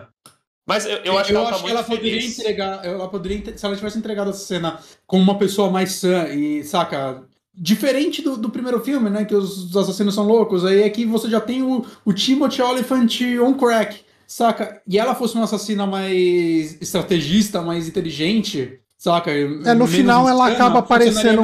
No, no, final ela aparece, assim, uma personagem que teria motivos para ser trabalhada como uma personagem acaba funcionando mais como um artifício de roteiro, por causa da é. atuação da, da, da, atriz ali. Não sei se foi a atuação dela ou até a direção. Pode ser a direção, mas, mas ela, né? é por, porque foi entregue nas cenas. Eu acho, eu pode ser um conjunto das duas, que... pode ser responsabilidade pura da, da direção, mas eu sim. Acho que acha, viu? É. Hum? Porque eles estão no teatro, cara. Eu acho que é legal aquela cena dela loucona, assim. Aí a, a Sidney usa os artifícios do, do cenário. Mas, mas eu entendo quando, quando criticam porque realmente ela, ela faz umas caretonas. Assim. Uhum. Uhum. mas, mas, mas, tipo, ok, saca? Mas eu, eu acho uma boa continuação, é, é divertido, acho que tem uhum. cenas muito bem dirigidas de assassinato, de, de tensão.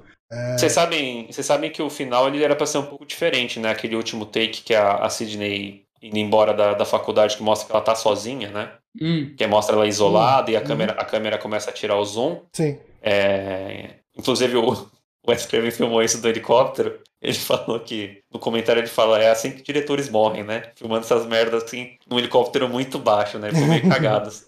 Era pra ter o Ghostface no topo da, da faculdade olhando para ela. Tipo, Caraca. sem dar zoom nem nada. Era só pra ter alguém vestido com manto preto para dar um link pra continuação. Uhum. Hum. Mas isso foi descartado totalmente. Uh, e vamos para Pânico 3, então? Uhum. Quem quer começar? Pânico 3. Então eu começo com a ficha aqui, pra uhum. gente já tirar isso da frente. Pânico 3 lançado em 2000, aí três anos depois do 2. Ah, uh, isso daí é bom tempo. Pois é. Uh, dirigido... Ah, eu, eu, tenho, eu, tenho, eu tenho uma historinha por quê? Depois, se você terminar a ficha, eu conto. Tá, ok. Beleza. Dirigido pelo Wes Craven, produção Cat Conrad, Kevin Williamson, Marianne Madalena, roteiro de Eth, é, Herring Kruger, do remake do uhum. chamado, Top Gun, Maverick, Uma... Transformers. É, música de novo do Marco Beltrame, lançado nos Estados Unidos dia 4 de fevereiro de 2000 e no Brasil 30 de junho. Orçamento de 40 milhões, receita de 161 milhões. Vale falar que o Wes Craven, eu coloquei um filme aqui que eu acho que as pessoas têm que ver um dia, hum. que é As Criaturas Atrás das Paredes. É um filmaço dele. É, é um filme com comentário sobre raça também, né? Sim, sim, sim, sim. Hum. Muito, muito, muito bom. Que eu acho que o Don't Brief, do Fede Álvares, que é um ótimo filme também, é bem parecido em algumas coisas. É, é. Na, na, premissa principal dele. Ah, e o elenco aqui, sobreviventes do 2, Patrick Dempsey, Parker Posey, e, o Liv Schreiber de novo. Eu, eu, tive que colocar a pessoa que morre no começo, na última parte. Ah, eu, não, eu não, não, não, vi muita coisa que os outros atores fizeram, só tinha a, par, a Park Pulse, que é a que faz a, a Jenny, que é a atriz que vai fazer a Gale. Que é talvez uma das melhores coisas do filme. De longe. E ela, ela é uma atriz que fez um filme muito louco, acho que é de 95, que se chama A Casa do Sim. Em que um. Hum. É, eu acho que é uma. O irmão dela vai trazer a namorada para conhecer a família. Só que uhum. a Park você ela é uma maluca que transa com o irmão que tá trazendo a namorada, desde criança. E o que, que eles fazem quando vão transar? Ela se veste com a roupa da esposa do JFK quando ele foi executado. E esse é o filme. Eles se excitam por isso. E eu não entendo como é que alguém escreveu esse filme e como é que ninguém fala de tão bizarro que ele é. Eu quero ver hoje. E a, e a, a, a moça namorada que ele tá trazendo é a Tori, Tori Spelling, que é a, a moça que fez a Sidney no filme do, do Step. É um filme Hum. pirado, cara. Pirado total. Qual o assim. nome desse filme? A Casa do Sim, The House of Yes. Na casa do céu. Aí você ia falar É. a questão do, do- da data de lançamento? Então, o que acontece? O Pânico deu muito certo, o 2, apesar de ele ter, lucrado um pouquinho menos do que o primeiro, foi um sucesso. Uhum. Então a, a Miramax, lá de Mendes, falou: bora fazer mais um Wes Craven. O Wes Craven falou: não, a gente tem um contrato, eu vou fazer aqui o projeto da, da filme da Mary Streep, que eu quero fazer um drama. Fizeram, os produtores recortaram o filme e lançaram, não é o corte do diretor que foi pro cinema, ele ficou muito puto com isso. Puta que. E aí, beleza, vamos fazer o Pânico, né? Que eu tenho um contrato de fazer quantos Pânicos vocês quiserem, né? E aí o que aconteceu? O Kevin Williamson estava fazendo um roteiro em que iam fazer um reboot do, da franquia Stab, porque se passou 10 anos depois dos assassinatos de Woodsboro. Bizarro pensar que esse filme ia passar em 2006. Uhum. E ia se passar em Woodsboro, iam fazer um remake do filme e iam comentar os adolescentes que. Nesse filme eles iam ser adolescentes, mas eles eram crianças quando tiveram os assassinatos. Tá. Só que acontece que você envolve adolescentes sendo assassinados e um filme pós-Columbine. Ah, ok. En- Então, já era. Hollywood falou: não, isso aqui não vai dar certo, a gente não vai fazer, tem que fazer um outro roteiro. E também por questões de produção, do elenco não poder casar com horário, etc. Eles, mais o filme que o Wes Craven dirigiu, eles tiveram que adiar. E aí o Kevin Williams falou: Ó, eu não posso, eu tô cheio de projeto aqui que eu tô fazendo. Eu tô fazendo Dawson's Creek, que é aquela série adolescente. Uhum. Eu escrevi vários, eu sei que vocês fizeram no verão passado, eu escrevi aquele A Prova Final. Escreveu só o primeiro. É, eu escrevi o primeiro. Só o primeiro. E aí ele falou: não vou conseguir parar para escrever o roteiro. Então, jogaram o roteiro dele no lixo e tiveram que reescrever, porque a produção já estava agendada, agendada para 2000. Precisaram desse roteirista aí, que é o Kruger que vocês comentaram. E ele teve que escrever o roteiro em duas semanas. Nossa. E, e uma das ideias do roteiro, pelo que eu vi, é que o, o assassino ia ser o Stu de novo. Sim, isso é do Kevin Williamson. Ia ser o, É. assass- o Stu ia estar na prisão manipulando os jovens para se matar. E ele. O lance é porque o Stu, o ator do Stu, ele faz um cameo no segundo filme. Ele tá numa festa, numa cena de uma Salsicha. festa. É, ele, apara... ele, ele tá em todos os filmes da franquia. Ele sempre faz um cameo em algum momento. É, e aí a ideia é que, tipo, não ia ser só um cameo do ator, é que. Ah, ia ser ele o tempo todo. Ele Uhum. tava lá atrás das fe- da festa no segundo filme e de alguma forma ele sobreviveu ao primeiro e ele ia ser o assassino final. O que ia ser um. Eu não sei o que pensar. Ia ser uma loucura louca, mas. Eu não sei. é- A, a ideia de trilogias de qualquer um pode ser o assassino, eu acho que ia ser tão mais interessante do que o irmão perdido da Sidney. Eu acho uma Não, merda. o irmão perdido da Sidney é muito. é vai se muito fuder, né? ruim. Eu, eu assim- odiava esse filme porque, porra, ele é muito mal escrito. Ele é ruim, sabe? Esse ele é- filme, ele tem a pior introdução da franquia, né? Tipo, ela nem é tão ruim assim, mas ela é... Não tem nem... É, não- ela, não- famosa- é- ela depende desse artifício mágico que é o aparelhinho Ah. de imitar a voz de todo Uhum. mundo que é 100% ignorado fiel. no resto da franquia.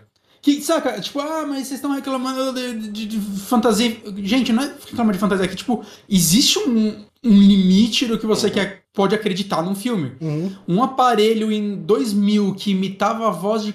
Nossa, com perfeição de qualquer pessoa pra você falar. Cara, isso é- Isso não é só uma tecnologia que naquela época não era verossímil e hoje em dia ainda não é, mas é, é- é ridículo. É. Isso, isso, isso quebra todo bosta. o clima, cara. É, É. Já assistiu Missão Impossível 2 do John Woo?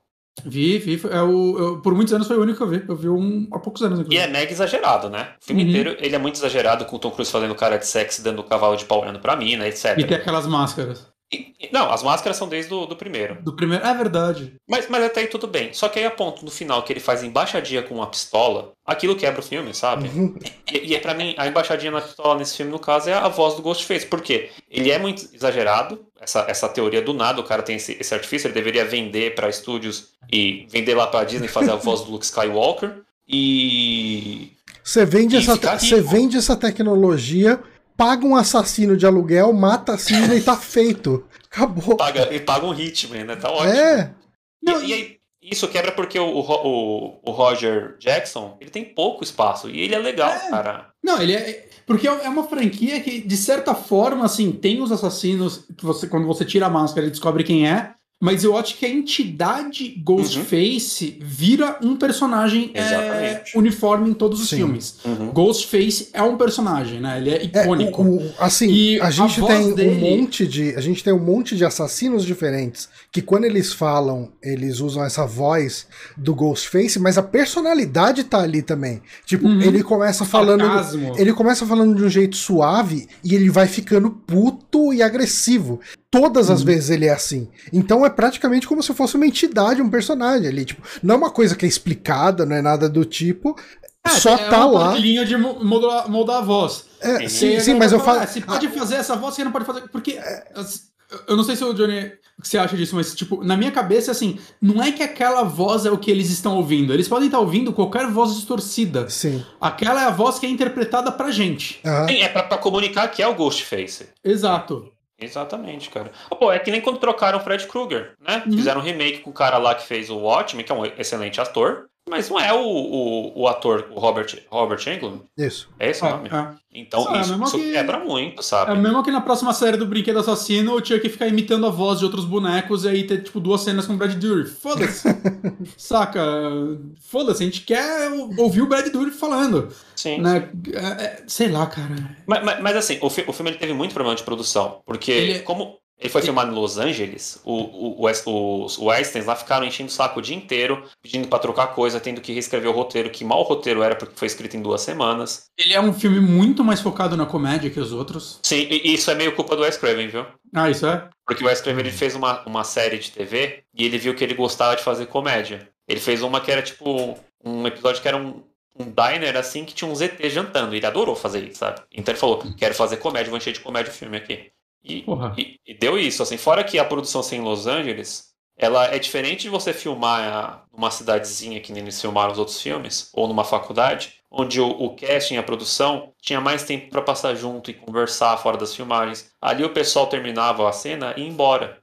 Então eles não tinham essa, essa conexão que eles tiveram no primeiro e segundo filme. Isso lendo o livro sobre a produção, todos os atores e, e membros da produção comentam que faltou essa, essa química, sabe, no terceiro filme. Ele é um filme bem esquisito, né? E, ao mesmo tempo, assim, é, acho que a gente falou isso no começo, ele é um filme esquisito principalmente porque em alguns pontos eu, eu gostei muito mais de ver ele do que das últimas vezes que eu vi ele. Eu sempre achei ele mais fraco da franquia, continuo achando. Mas eu acho que em alguns pontos ele envelheceu bem, né? Cara, é muito louco você pensar que ele é um filme feito pela produção dos Weinstein, que. Porra, o Wes Craven aparentemente gravou puto esse filme, né? Porque queria e sabotaram o filme anterior dele. E aí é um filme que fala sobre assédios em Hollywood. O, o roteirista, o roteirista escreveu isso em duas semanas porque o, o, os irmãos Weinstein ficavam jogando ele de projeto para projeto, sabe? Que nem quando vocês são programadores, sei lá, seu chefe pega e fala, trabalha nesse projeto, aí te interrompe para fazer várias coisas, assim, uma hora vai sair uma uhum. merda, né? Sim. Então ele devia estar tá puto, vai saber se ele não espelhou algumas coisas. A Rose McGowan falou que ela foi estuprada pelo um dos Weinsteins lá em 97.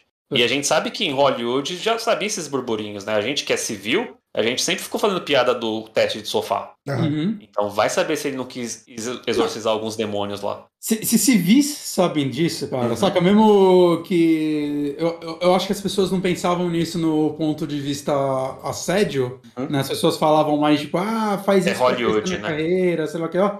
A galera lá de dentro, mano, não dá para fingir que não sabia. Uhum. Se fora sabia. Saca? Talvez eles não soubessem ativamente até que ponto um Eisen ia, talvez. Mas sabia o que acontecia. O Tarantino mesmo já falou, né? Eu sabia. É, o Tarantino, assim, o Tarantino ter dado muita vacilada ultimamente, ele comenta isso. É, eu avisei ele pra ele parar essas coisas. Mas ele foi a única pessoa, assim, eu avisei homem, ele pra parar. Ô, homem, para aí, cara. Parece falou, uma mancadinha, hein? Assim. Ô, vacilo, hein? Então, e, e, so, e soa como uma desculpa esfarrapada, mas mostra que todo mundo sabia, sabe? Sim, sim, sim.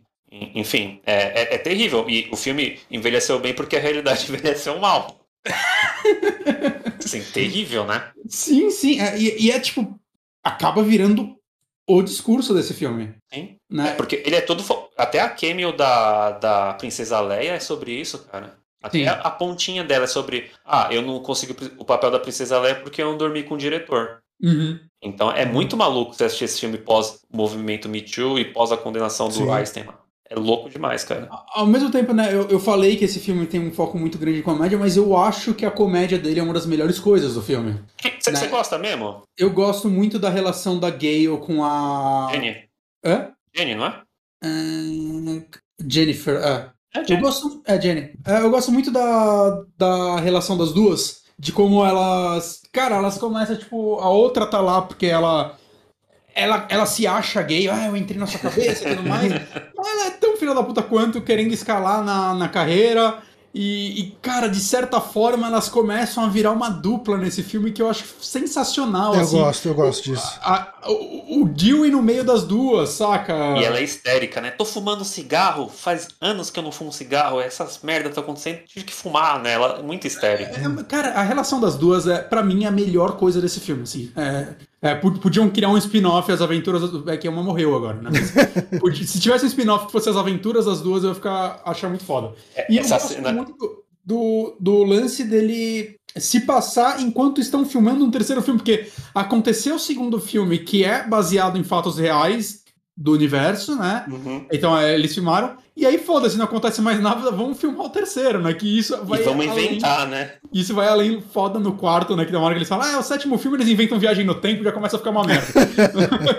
mas eu, eu gosto muito que, que, tipo, é isso, as histórias param de acontecer, mas, saca, é que nem você pegar, tipo, um terror em MTV que teoricamente é baseado em fatos reais e é uma série de 30 filmes, saca? Cara, é, é você pegar o sobrevivente dos antes, fazer um filme e o segundo falar que na verdade eles viraram canibais, sabe? É explorar uma tragédia real e tentar fazer algum entretenimento disso de uma forma Sim. horrorosa, né? E ao mesmo tempo eu acho muito legal que uma parte do filme se passa dentro dos estúdios. Uhum. Então é aqueles cenários comuns que a gente já conhecia do primeiro filme, né? A casa da Sidney, mas ao mesmo tempo é um estúdio, então eles abrem uma porta e dá pra um buraco, né? Dá pra um negócio que tipo, não E existe. é- Sim, sim. E é usado de forma criativa na cena da Sidney. né? Exato, exato. Eu acho que ele tem umas sacadas muito, Eu- muito legais. você sabe uma sacada? Sabe uma sacada que eu gosto muito desse filme? Pensando na questão de, de evolução de personagem e tudo, o fato deles segurarem a Sidney durante pelo menos o, o, o primeiro terço do filme, Uhum. que ela tá, ela tá isolada, tá só atendendo, tipo, ligação de centro da, de apoio à vida, sei lá, de, de A- Apoia mulheres. de- exato, né? E, e é, é- eu acho que é uma coisa bem interessante pra personagem que, assim, ela já passou por duas, dois atentados grandes contra a vida dela, né? Uhum. Então, ela se isolar é muito importante e o assassino quer atrair ela de alguma forma. Ele precisa disso, porque, Ele não sabe onde ela tá, inclusive. exato, é, o assassino tá indo atrás da galera perguntando onde ela tá. Uhum. Eu, eu não gosto muito dessa atração dele porque ele tá matando pessoas aleatórias, sabe? Então, mas ele Por- tá matando pessoas aleatórias que têm algum potencial pra chamar ela. Seja Uhum. o Cotton, seja a galera que tá fazendo o filme de Stab, né? Que é baseado na vida dela de alguma forma. Então, ele tá fazendo alguma coisa pra atrair a atenção dela. Uhum. Ao mesmo É, tempo, sim, sim. ao mesmo tempo tem uma coisa que eu acho muito louca, que é, até o Oswaldo comenta isso no vídeo dele, assistam lá, que é a Sidney, ela tipo, ela mora super isolada num lugar e ela tem tipo uma senha pra abrir uma porta de uma cerquinha. Tá certo que você aí? consegue pular, né? E aí, e aí tem um cuidado cão, um Golden Retriever, cara. Esse, esse cachorro nem sabe morder, sabe? Cuidado com o cão, ele mostra a barriguinha se você chegar perto. É tipo aqui em casa, cara. Tipo, quando tipo, vem, entra a gente aqui, sei lá, técnico da net, e a Zelda chega com um bichinho pra ele, saca? Eu vou botar um cuidado cão e é ela com a bolinha na boca. Porra, mano. É, Caralho, e-. Isso são umas coisas de produção, assim, de design de produção, etc. Sei lá, direção de arte, que, que é meio, meio que fica feio, né? Porque não é um filme com orçamento baixo, né? Como se eles só temos um Ah, cachorro e uma ruim. cerca, né? Então, é meio- fica meio feio, assim, isso dá uma, uma quebrada, cara. E aí tem um- Apesar E de eu aí tem um gostar muito. cameo, né? Tem um cameo do pai da Sidney, né? Que nesse Nossa, campeonato ele virou um cameo na franquia. E aí, filhona, só nos computer? Só nos computers. tá muito isolado aqui. Ô filha, você tá no telemarketing aqui isolada. Volta lá pra casa. Mas ele, ele parece que ele volta só pra você pensar, hum, será que ele é o assassino? Não, não, nesse aí ninguém mais acredita nele. Ele volta, só você fala, caralho, esse cara tá vivo. Vocês lembram do Todo Mundo em Pânico 1 que na verdade ele é um traficante? Aí o pessoal fica achando um monte de coisa errada na casa e fica tentando se conversar. Caralho, a gente assiste esse podcast pra gente descobrir que todo mundo pânico é bom, né? Porra. É, pra, pra alguma coisa tem que servir o podcast. Mas o, o, o 3 ele, ele é bizarro porque o drama da Sidney eu acho muito interessante, Uhum. mas ao mesmo tempo o, o arco do, do Dewey com a Gale e a, e a Jenny parece ser algo muito isolado porque é muito cômico. E demora muito para os dois se cruzarem. Demora muito pra Sidney chegar. E fora isso que as mortes são pouco inspiradas, né? A morte mais legal é a do gás, eu acho. A do Guy. é, Que, Nossa, eu, que eu tem, odeio essa morte. que tem um furo. Tem um furo absurdo essa cena. Eu odeio essa Não tem, não tem norma técnica nos Estados Unidos. Não, lá. não, não, cara. O, o pro- Tem isso, né? A questão de que o gás de cozinha, por lei, por regulamentação, ele tem que ter cheiro. né? Tipo, Tem é, que cheirar assim, metano, o, né? o metano. Não, então, metano não tem cheiro, de verdade. O É um enxofre, um enxofre. Não, mas assim, o, o gás, o gás de Uhum, cozinha, metano, metano, Sim. butano, enfim, eles não têm cheiro, ponto. Ele não tem Uhum. cheiro. Hum, O não cheiro, o cheiro do gás, ele é inserido artificialmente para que se tiver um vazamento alguém consiga sentir o cheiro antes de dar Exatamente. bosta. Uhum. Mas Antes não aqui. sufocar a família inteira. Mas sabe o que me incomoda mais do que isso? Porque o cara chega e desliga a luz. Ele Isso, corta a puta, luz. e o- e daí ele manda um fax. Que funciona essa máquina de fax mágica? Que- O gerador só pro que fax tem que um ca- o não cara-. Nossa, o cara tem um no break no fax, né? Que puta que O- pariu, cara. O trabalho do Ghostface de uma semana atrás, fingir ser o técnico da, da Vivo, entrar lá e trocar toda a conexão pra fazer um, um gerador pro fax pra ele fazer essa morte foi demais. Pensou. Cara, e, e é uma morte que depende tanto, tipo, de um plano mirabolante. Que é tipo, os caras já estavam fora e não, mas o fax tá chegando! Temos que voltar. É, eu tenho que fax." saber o final, aí o cara corre e explode. É muito... E aí, tipo, o, o assassino. Eu acho, eu não acho ela divertida, mas ela não faz sentido nenhum. se- O assassino não vai matar quem sentir cheiro de gás. Cara, é esse o texto. E aí explode. Assim que ele acaba de ler. Que sorte que tava todo Eu mundo com. Covid ali, né? Que não tava com Cê- cê- olfato, ninguém. Então. Vocês que são mais velhos do que eu, vocês pegaram bastante fax, né? Assim. Não. Não, fa- Não, eu- eu- fax, na verdade, mas fax eu- não era eu- uma coisa comum de se ter em casa então, no eu- Brasil. eu- a Meu, meu pai tinha um porque ele tinha uma firma, né? Sim, e, sim. e ele mais brigava com fax do que ele mandava, porque sempre dava defeito. Sempre meu pai mandava mandar um fax, eu ficava putaço. Não, é- É era muito difícil. É muito treta.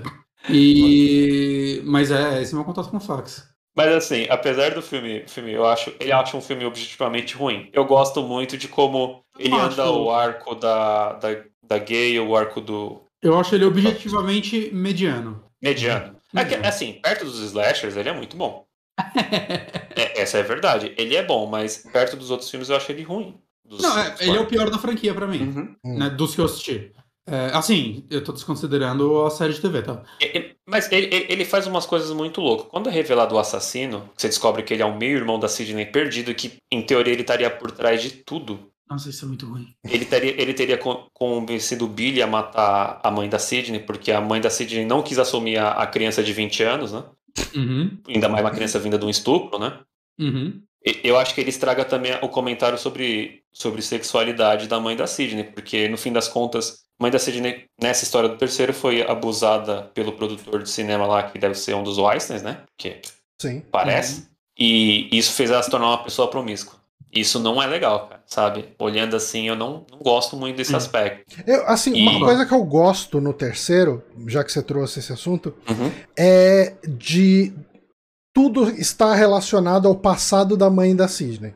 Sim, isso, Mas, mas isso não é bem feito. Eu acho um conceito legal, mas ele Ah, é. não é bem explorado. O- todo o conceito do 3 é legal, né? A ideia de brincar com trilogias. É, Ao mesmo tempo que toda a ideia dele é legal e não é bem executada, né? Porque, tipo, isso é uma- o final de uma trilogia. Qualquer um pode morrer, mas ninguém morre. Ninguém mostra. O, o, o Dewey toma a, faca, a facada na testa, que é o cabo que bate. Você fica, que isso, gente? É.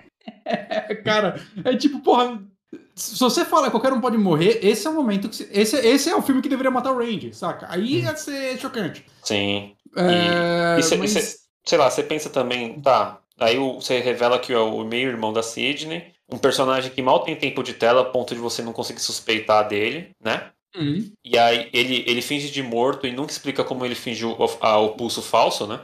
Nunca explica isso. E isso é uma coisa que o Wes Craven fala, ah, não tinha como explicar isso, mas ele falou que um, um dos produtores mostrou como perdeu o pulso do sanguíneo assim no braço pra ele, falou, nossa, realmente dá pra fazer isso. Só que em filme ele falou que ele nunca ia conseguir explicar, então ele largou a mão, falou, ah, foda-se. Ah, eu- Na minha cabeça é tipo, ah, mano, essa pessoa aí não sabe ver isso. Eu, eu não sei. Sim, sim. Eu, eu ia apertar a mão assim e falar, acho que morreu. E assim, aí, tem, uma, tem uma questão que acontece em todos os filmes: é que o assassino toma tiro, facada, tudo, Uhum. mas ele precisa voltar uma última vez antes de morrer de vez. Uhum, uhum, Uhum. uhum. Verdade, isso daí é, é um comentário, né? Mas, mas- mas, assim, você, quando ele Com um morre, tiro você na tem- cabeça, né? Um- Não, Uma mas cena assim, pro ele Romero. mata ele com uma facada antes, lá com pica-gelo, e aí tem uma cena bonita que ela entende, porra, vou ficar com ele até ele morrer, que ela dá a mão pra ele. E eu acho que isso é algo bonito, porque ela tá lidando com o trauma dela, e ela, Uhum. ela entende que apesar desse cara ser um filho da puta, não é justo deixar ele morrer sem nada, né? E aí você Uhum. pensa, que cena bonita. Aí no final ele levanta e grita, ah, vocês não podem me matar, e ficam atirando no peito dele. Isso estraga tudo depois, sabe? É, Esse susto final é ruim. Eu uma coisa que eu gosto nessa cena final também é quando ele esfaqueia a Sidney, e aí, né, ele vai lá pra porta, e aí quando ele vira, ela não tá lá, né, e aí dá aquela, Sim, aquela sim. virada. Eu- eu- tipo, de onde ela tá dela, tá escondida agora dele. Uhum. E ela é muito É. esperta, né? Que ela mete duas pistolas na perna e passa o, o detector Ah, de metal nossa, e é joga muito. uma só. Essa cena é muito boa. Sim. Ela, ela é esperta pra caramba, assim. E mostra que ela também tá lá com colete, que ela tá preparada. E é algo que eu acho que não fica, tipo Deus Ex Machina. Aham. Ela tá numa sala do detetive, então você entende isso, né? Sim, sim. O lance dos É, então- coletes à prova de bala é uma coisa interessante pra- pra pra esse elemento que o próprio Range explica, né? Que fala, não, o assassino é imparável, é sobrenatural, não sei o quê, fala algumas coisas assim. E eles dão um tiro e o cara não morre, porque ele tá de Sim. colete à prova de balas. E ela, que já tá meio safo também, vai de colete também. Sim, sim. Ma- Mas essa cena é muito ruim também, porque é tipo, fica atirando no peito dele, cara, 94 tiros, né, sem recarregar a arma, Uhum. e ele fica, tipo, dando um passinho pra frente e passo pra trás, passa pra frente e pra trás. É, tipo, é muito ruim essa cena, cara. O, o Pânico 3 ele seria um ótimo filme de Scooby-Doo, né? Porque ele termina numa mansão mal assombrada, né? Uhum. E você vai descobrir quem, que é uma, quem tá por trás de tudo. Eu, eu, eu acho que ele seria um bom filme de Scooby-Doo se, se tivessem feito assim. Uhum. Mas, mas ele, ele é, É que meio, Salsicha, é que Salsicha morreu no primeiro. É, Aí não deu. O- vacilo. Eu, eu, eu acho que ele, ele se perde muito no, na comédia também, de falar quem. Pra trabalhar aqueles atores. Os atores que morrem, você não sente eles morrendo, porque não tem tempo de tela o suficiente. Só, só a, a Jenny. Sim, Uhum. sim. Só ela. O resto Sabe- do, do, do elenco do Stab, foda-se. É, Essa cena uma ela coisa. é meio contraditória, né? Pode falar. É? Porque por muito tempo o pessoal ficou achando que o Dwight matou ela com um tiro no espelho. Ficaram? Ficaram, isso era uma coisa que levantavam pro, pro Wes Craven, pro David é? Arquette. Falam, foi o Dewey que matou porque ele dá os tiros no espelho e depois ela cai morta, né? Mas ela tomou uma facada antes. Uhum. É, ela toma uma É, facada. não, eu não, não cheguei a interpretar desse jeito. Ah, mas ah, eu ia falar alguma coisa desse filme da. Caramba, esqueci completamente. Eu não quis te interromper e agora Ah, perdi o pensamento. A, a cena, a cena da fantasma, sei lá? Hum, Cena do. Da mãe da Sidney aparecendo no portão. Não, não, não, não é nada disso. Ah, esqueci, gente. Pode tocar aí. Se eu lembrar, eu falo. Mas essa cena eu tinha um pouco de medo, viu? Porque eu acho ela muito deslocada do filme, assim, sabe? Eu Parece não tô lembrado de que cena é essa. a Sidney dorme e de repente foca na janela, tem uma fumacinha lá. É, ela tem uns elementos assim. E aparece a mãe da Sidney vestida de tem o- camisola. tem os assim, pesadelos feia. dela. Ela olha pra câmera assim, meio esquisito. Quando eu era criança, eu tinha medo dessa cena. Nossa, ela, ela sumiu da minha cabeça. Mas assim, pra mim ainda, assim, revendo, eu vi os quatro filmes na franquia, não, eu vi o quarto também, que eu não consegui parar. É, eu ainda acho que o terceiro filme é um filme que diverte, saca? Não, que ele é filme que- divertido, mas. Eu não, eu não fiquei puto assistindo ele, mas é, é uma queda muito grande do Sim. Eu acho que tem um lance que, tipo assim, Pânico criou esses personagens. Eu gosto muito deles. Eu acho que qualquer coisa que fizerem com eles, eu vou querer assistir. Uhum. Entende? Né? E eles ainda seguram muito bem. Eu acho que ele tem ideias muito boas. Eu gosto muito do, do Dewey nesse daí, tá mais malandrex, né? Aqui de consultor de Hollywood. Saca? Eu, eu acho legal isso. Né? E- eu e acho uma coisa que tem nesse filme- A ideia Uma coisa que tem nesse filme, principalmente pra quem gosta dos personagens, é a questão da, do, da Gale e do Dewey se assumindo como, como amantes, né? Tipo, é, realmente falando para todo mundo que eles se amam e, e tipo, se entregando Uhum. a isso. É, inclusive foi a produção do filme começou, o David Arquette e a Courtney Cox tiveram que interromper a lua de mel deles, né? Que eles casaram no mesmo ano. É, o único filme que a Courtney Cox tá creditada como Courtney Cox Arquette. Arquette. É. Ah, eu lembrei o que, que eu ia falar. Hum. Quando eu assisti esse filme pela primeira vez, eu achei que a atriz que faz a Sidney ia ser, por algum motivo, alguma, ah, uma das assassinas. Porque quando ela morre, ela morre de um jeito que eu falei, ah, nem fudendo que ela morreu. Porque ela toma meio com uma Ah. facadinha e some da cena. né? Uhum. E, E- Mas não, não, beleza, ela tava morta mesmo. É. Eu, eu acho a atriz, essa a atriz não, a personagem dessa atriz. Nossa, eu acho tão uma não, é muito né? whatever, cara. É Porque completamente... é tipo assim, a ideia. Eu acho que ela poderia ser uma personagem legal, né? Fazendo um contraponto pra Sidney, que ela é tipo. a- A ideia é que ela é uma atriz novata, entrando pra uma franquia, substituindo outra atriz que fez os outros filmes. E é a primeira vez ela passou no teste depois de tantas Sidneys. E ela é a garota do interior, super tímida. Só pra no final, antes dela morrer, ela falar: Eu não dormi com o diretor à toa. E é tipo, porra, É. velho, essa- Sim. sério que a construção dessa personagem foi essa piadinha? Uhum. Num É. filme que é sobre. que boa parte do comentário dele é sobre os abusos de Hollywood.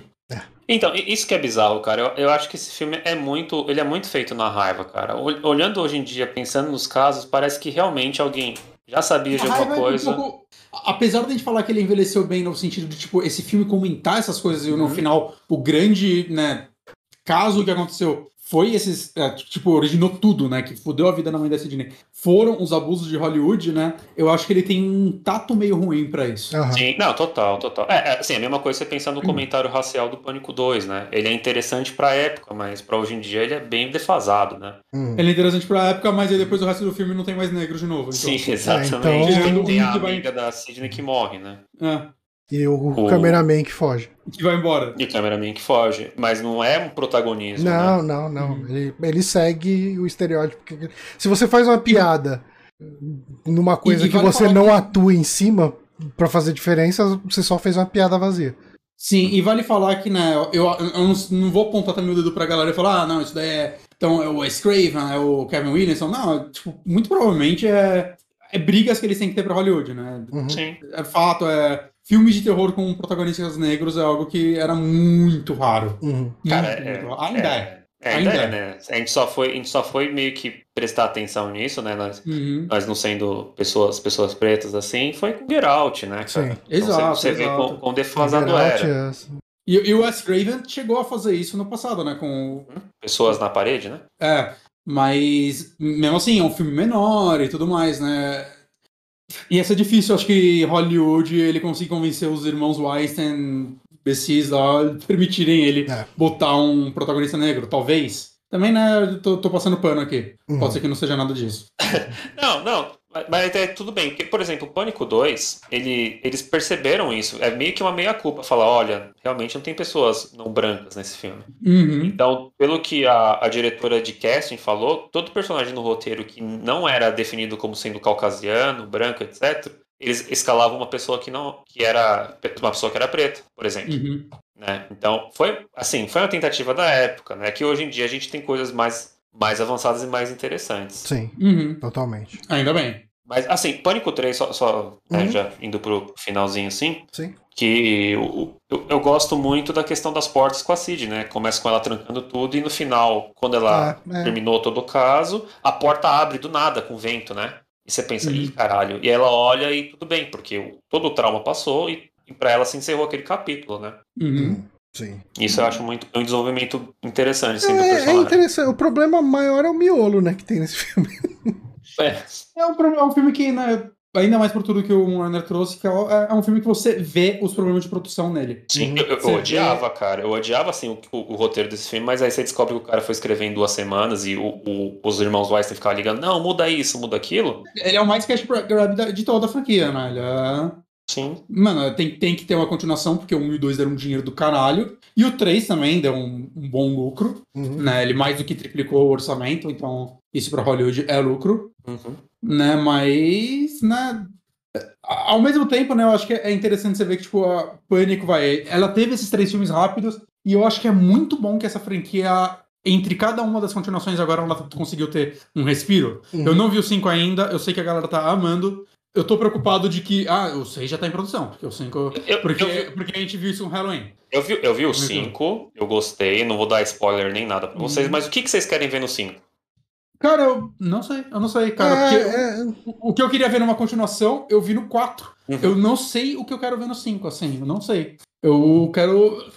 Assim, o que eu sei do 5 é que ele é feito por pessoas apaixonadas por pânico, né? Sim, que desde sim. o começo eh, eles queriam respeitar a franquia, né? Então, assim, eu sinto que ele é um filme pra fã, mas ao mesmo tempo eu quero que ele faça um comentário sobre o que são filmes de terror hoje em dia. Saca? Porque, como eu disse, Pânico, o 4 principalmente martelou isso muito bem, são filmes sobre remakes. Sim. É, E a série de TV fez isso muito mal, porque ele deveria ser uma série sobre série de TV e ela acaba sendo só um negócio sobre os assassinatos. E o Pânico 4 ele saiu depois dos remakes de Sexta-feira 13, de Massacre Uhum, uhum. Elétrica e os remakes japoneses, né? Dos filmes Exato. chamado. ele é muito, interessante. muito inteligente como ele. Não, tem que ser. Um... Isso aqui é um remake, né? Bom, eu não vou falar muito sobre o 4, porque a gente vai fazer um podcast sobre ele, o 5. Uhum. Eu Acho que esse ano ainda. É Saiu o possível. Torrent. Mas o que eu queria ver do 5 é ele comentando o que são filmes de terror hoje em dia, de novo, assim, o que tá. Porque o terror a gente tá. Ele vem em ondas, né? Mas eu acho que a gente tá num momento forte dele, Aham. não só de. Não só de terror em si, né? De. Ah, cara, você vai ver, sei lá, os filmes do Mike Flanagan, né? Ou até os Invocação do Mal da Vida, que não são filmes que eu sou super fã, mas tão super alta e dando muito dinheiro. Mas ah, o que tá sendo agora esses- essa nova onda de tipo, ah, qual é a a- a- as continuações que ignoram os outros filmes, né? Com Massacre da Elétrica, Halloween, né? É, tipo, o, o mesmo terror do, do Jordan Peele aí, você trazer esse tipo de elemento também é interessante. Sim, sim. Não, não, mas é que eu tô falando, dentro do, do gênero slasher mesmo, a gente tá tendo Sim. um revival de slasher, né? O Halloween, dessa vez não foi o Pânico que trouxe isso, foi o Halloween. Uhum. Né? O que é interessante que é a franquia que originou isso inicialmente, né? O Halloween trouxe isso. E eu acho que o Pânico tem que comentar sobre isso, cara, sobre o que, o que é um filme de terror hoje em dia. Né? Por isso que eu acho que é interessante se a gente, a gente tivesse um Pânico a cada 10 anos, porque a cada 10 anos muda. Então a cada 10 anos ele vai ter um assunto. Né? Eu não sei se o 5 faz isso ou não. E eu tenho medo de, tipo, eles já estarem correndo com 6, porque Halloween Kills é uma porcaria. O Halloween Kills é, é- Todo mundo falou tão mal que eu ainda nem vi. É, cara. eu nasci Cara, ele- também. E eu achei ele uma porcaria, assim. Eu achei um filme ofensivo pra inteligência de quem gostou do primeiro. E eu nem preciso de muito, porque é um slasher. Mas eu, eu achei um filme bem ruim. Assim, O- quando eu vi ele, eu ainda fiquei feliz que... Ah, porra, é bom ver um slasher com muito dinheiro, saca? Mas é um negócio que é tipo... Porra, meu irmão. Tem, tem- tem aquele canal que a gente gosta da Nick Spears, né? Ah, sim, sim. Ela, ela comenta que o Halloween Kills fica bom se você pensar com a metáfora do Covid, que a população toda você fala, fica em casa, e todo mundo vai atrás do Michael Myers e morre. Eu Sabe? não vi o vídeo dela ainda sobre isso agora, deve ser bom. Mas o que eu sinto é que assim, o próximo Halloween pode até ser bom e o Halloween Kills vai ficar conhecido como o segundo filme do Hobbit, tá ligado? sim, sim. É, porque, cara, ele é um filme que não leva a nada. Ele é um filme que foi feito pra, pra tentar alavancar um serviço de streaming, né? Que é aquele Ele- Peacock. Ele é um filme que foi feito porque precisa de uma trilogia nova. Sim, e a- tanto que falam que a Laurie nem aparece direito no filme. Não, ela passou o filme inteiro no hospital. Porque tem que ter história pro terceiro, né? Ah, ah, cara, mas enfim. Eu, eu tô, eu tô bem animado com o Pânico 5, assim. E eu, sinto que eu, tô, eu sinto que eu tô há dias de tomar spoiler dele, porque já vi gente postando print no Twitter. Eu Ah. gostei muito dele, cara. Eu fiquei, fiquei muito feliz de ter assistido o filme no cinema. Eu, assim, no meu ranking é Pânico 1, 2, 4, 5 e o 3. E eu não acho que o 5 tá ali e faz ele ser muito ruim, mas é que eu acho que o 1, o 2 e o 4 são Uhum. melhores. Mas o Pânico 5 não é um filme ruim, não, cara. Eu gostei bastante dele. É, o meu, meu ranking hoje é, seria tipo. Um, o 2 e o 4 quase empatados, Uhum. assim, 2 e 4, saca? Os dois. Os dois eu dou a mesma pontuação. Se eu fosse dar uma nota de 0 a 10, eu daria 8 pros dois, mas Uhum. eu colocaria o 2 em segundo e o 4 em terceiro, Uhum. e o 3 em quarto. É, eu, eu acho que eu, assim, não tendo assistido o quinto, eu sigo o ranking com vocês. Um, dois, E- e eu quatro e, eu acho que o 4 tem coisas mais memoráveis que o 2, assim. é, é, talvez eu bote o 2 lá só porque eu, eu não sei, eu gosto muito do, dos comentários dele e da história que. do, do desenvolvimento de história da Sidney, né? da- da- desse grupo que a gente acompanha até hoje. Sim, Uhum. sim. Eu acho que com isso, É isso, né? é, com o ranking, a gente pode fechar o podcast. Uhum. Sim, sim. Sa- Saindo, saindo 5 num streaming alguma coisa, acho que esse ano mesmo a É, gente cara, marca eu acho que se ele aparecer até no, no, no YouTube da vida pra alugar, eu, eu alugaria e É, eu- assistiria. Se ele aparecesse no YouTube hoje, eu alugaria hoje, assim. Eu tô Aham. muito afim de ver. Eu só, E- só não tô indo no cinema. Ah, não, mas você tá, você tá completamente correto, cara. Eu, eu fui no cinema três vezes durante esse tempo da pandemia, mas as três vezes foi no horário da vagabundagem. Eu peguei minhas férias e fui ver sessão meio-dia, que só tinha, tipo, uma pessoa, sabe? Uhum. Uhum. Então eu, eu, eu acho perfeito. É, é, é até meio que meio complicado as pessoas quererem que Eu, a gente vá no assim, cinema. é, eu, eu acho que se a gente fosse no cinema, tipo, numa quarta-feira, pra ver Pânico agora, tipo, nessa, Não ia ter ninguém. nessa semana já não ia ter ninguém. Se Sim. você vai É, quarta mas é- tarde ainda. É, que é mais preguiça, assim. Eu também, eu É, tô tem, tem a preguiçinha. um A preguiçinha é uma coisa que tá falando mais alto. E hoje em dia os filmes não é tipo mais, tipo, saiu do cinema e agora é seis meses pra. Não. Ele vai sair do cinema em, sei lá, duas semanas ele vai estar em algum streaming. Aham. Assim, Ah, cara, não, não, não, não existe mais a. Não, gente, não é mais que nem Pânico 2 que levou um ano e meio. Eu acho que ele saindo Brasil. do cinema deve aparecer pra alugar no Paramount Plus. não é mais aquela época que você. Ah, meu primo que mora nos Estados Unidos viu e falou que é bom, né? É, Sempre tinha que é, alguém exato, que falava que tinha um exato. primo que viu. é, a gente falou aqui mesmo do Pânico 2, que levou um ano pra, pra sair no Brasil. Uhum. Mas Bom, é, é um bom filme. Eu cara. acho que com isso aqui a gente encerra. Eu queria agradecer muito o Moonrunner por ter participado com a gente. É sempre muito bom gravar com você aqui sobre os filmes. Traz sempre bastante informação e a discussão acho que é sempre legal. Eu, eu, Uhum. eu que agradeço você, Johnny, eu agradeço o Bonatti, porque eu sempre falo, é muito louco alguém virar pra me falar, vamos falar sobre filme durante duas, três horas? É sobre isso, sabe? Porque eu, eu não preciso ficar tentando inserir assunto de cinema na- nas conversas, sabe? Não preciso virar, virar pro meu chefe, em vez de falar disso na reunião, falar, "Oi, então, filme tal acontece tal coisa, né? E, mas falando, falando sério, eu gosto muito, eu, eu sempre fico muito, muito feliz de participar, tá? Obrigadão Hum. pelo convite. A, a gente só não Já- chama mais porque você fica fazendo faculdade atrás de faculdade aí. É verdade, né? Eu, eu também, também estudo, né? Aí não- às vezes Hum, não dá, Tá né? querendo ter sucesso na vida, aí você fode a Eu, gente. eu tô, tô fazendo engenharia pra pilotar um Uber. Aí. Mas, mas já tá convidado pro do 4 e 5, hein? Pelo amor de Ah, Deus. Sim, Obrigado, sim. obrigado, É, sim. Se for o caso, a gente até joga a gravação pra domingo. Não, não, eu, eu, fico, eu, fico, eu fico honrado, assim, chegando perto da, da data, eu. Você eu voltou na faculdade hoje? Não, nem começou as aulas, cara. Ah, tá. Então tá. Ia dar, ia dar bronca nele ao vivo. aqui. E aí eu, eu termino de ler o, o livro que eu li. Eu li acho que 200 páginas em dois dias pra poder gravar, mas faltou o trecho sobre o quarto filme que eu ainda não li. Aí eu leio quando a gente for, for gravar. Ah, o livro é sobre todos os filmes? Sim. Ah, É sobre todos. O. Bonatti, o Bonatti reclamando do Moonrunner cabulando aula na faculdade é que nem o, o Tiff lá do, do, do Xbox Mil Grau falando pro Monark tirar os, os vídeos dele do Flow, que não quer ser associado com aquilo. Mu- Muito pelo contrário, não quero que ele cometa os mesmos erros que eu. Você cabulava aula pra gravar podcast? Não, pro beber, mas você tá bebendo também. então.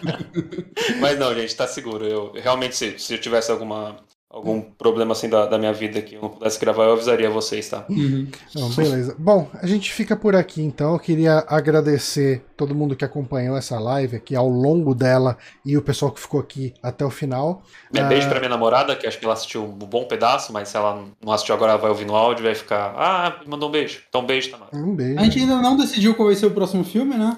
É, vai, é em março, né? O próximo. Será que a gente pega um, um dos filminhos da, da lista do Guija e chama o Guija? Pode ser. Manda uma, Oh. me manda a lista de novo aí que eu perdi ela. O, o Gui já é um, cara, é um cara muito louco que ele me atura no Twitter. Eu, eu pergunto no Correio de Cinema pra ele ele me responde, cara. O Guija. Sé- Sério, ô, eu- falando sério, um dia ele virou pra mim, mandou um link e, de, um- de dois livros do, do Paulo Emílio sobre um, um cineasta francês, cara. Falou, ó, pega isso aqui porque tá muito barato e você gosta de cinema, é, é um tesouro, assim. Sabe, ele me mandou assim de boa, cara. E eu acho muito louco que ele, que ele me atura as besteiras que eu falo de cinema pra ele. Ah, o sabe? Guija, o Guija adora conversar sobre cinema, cara. E, e- e ele é uma pessoa muito gabaritada pra falar, né? Não, ele é estudioso. Ele dá, bom, ele dá aula na, na Universidade de aula. Mogi, né? então Uhum. é, outra coisa. Eu tô curioso pra ver como que vai ser esse podcast. Eu também. Vamos, pegar um filme lá daquela lista. Eu acho que a gente vai pegar aquele filme do Cronenberg, o do Cronenberg Filho, Eu, eu, eu acho um bom filme. o Possessor. Poss- Possessor? Isso. Eu, eu topo. Eu topo. achei muito bom. Possivelmente vai ser ele. É, vamos ver se o Gui já pode. Se o Gui já puder, vai ser esse. Uhum. É, possivelmente vai ser esse. Se ele não puder, a gente vê outro e marca com ele depois. Né? É. Tem que ver se ele vai estar livre. Mas é isso. Mas é isso. E, e só pra fechar, então, queria agradecer o pessoal que presenteou a gente com inscrição.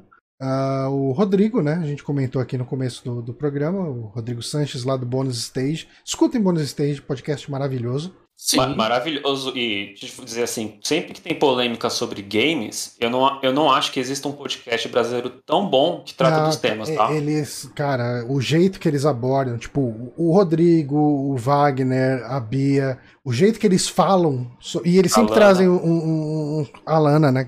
Uhum. Eu não conheci ela ao vivo ainda, porque ela, é, ela não é daqui de São Paulo. Mas, mas, assim, é sempre excelente, cara. É, eu, eu cheguei neles por com um podcast sobre violência, quando tem esses tiroteios, né? Sempre culpam os games. Uhum. Eles chegaram com um discurso totalmente diferente de, por exemplo, podcasts grandes como o Jogabilidade, que é um podcast que eu gosto, que não toca, sabe? E- Uhum. E eu acho isso é, essencial. Sempre que tem algum problema, falaram de NFT esses dias. Uhum. É, é essencial ouvir a opinião deles, assim, quem gosta de games. É, não, altamente recomendável o Bonus Stage. Agrade- agradecer também o Jason, que gravou o último podcast de filme aqui com a gente, que fez o resub dele aqui, e o Stravinsky. Ah, obrigado, galera, pelas O inscrições. J. Luiz também. Ah, esse é um arrombado. J. J. Luiz, 1981. É, né? Um velho que não sabe onde botar o dinheiro dele. Tá lavando dinheiro. Mas obrigado, galera. É, semana que vem a gente volta com um podcast de indicações. E é isso. Um forte abraço pra vocês aí. Boa semana. Tchau, gente. Me segue no Twitter. Tchau.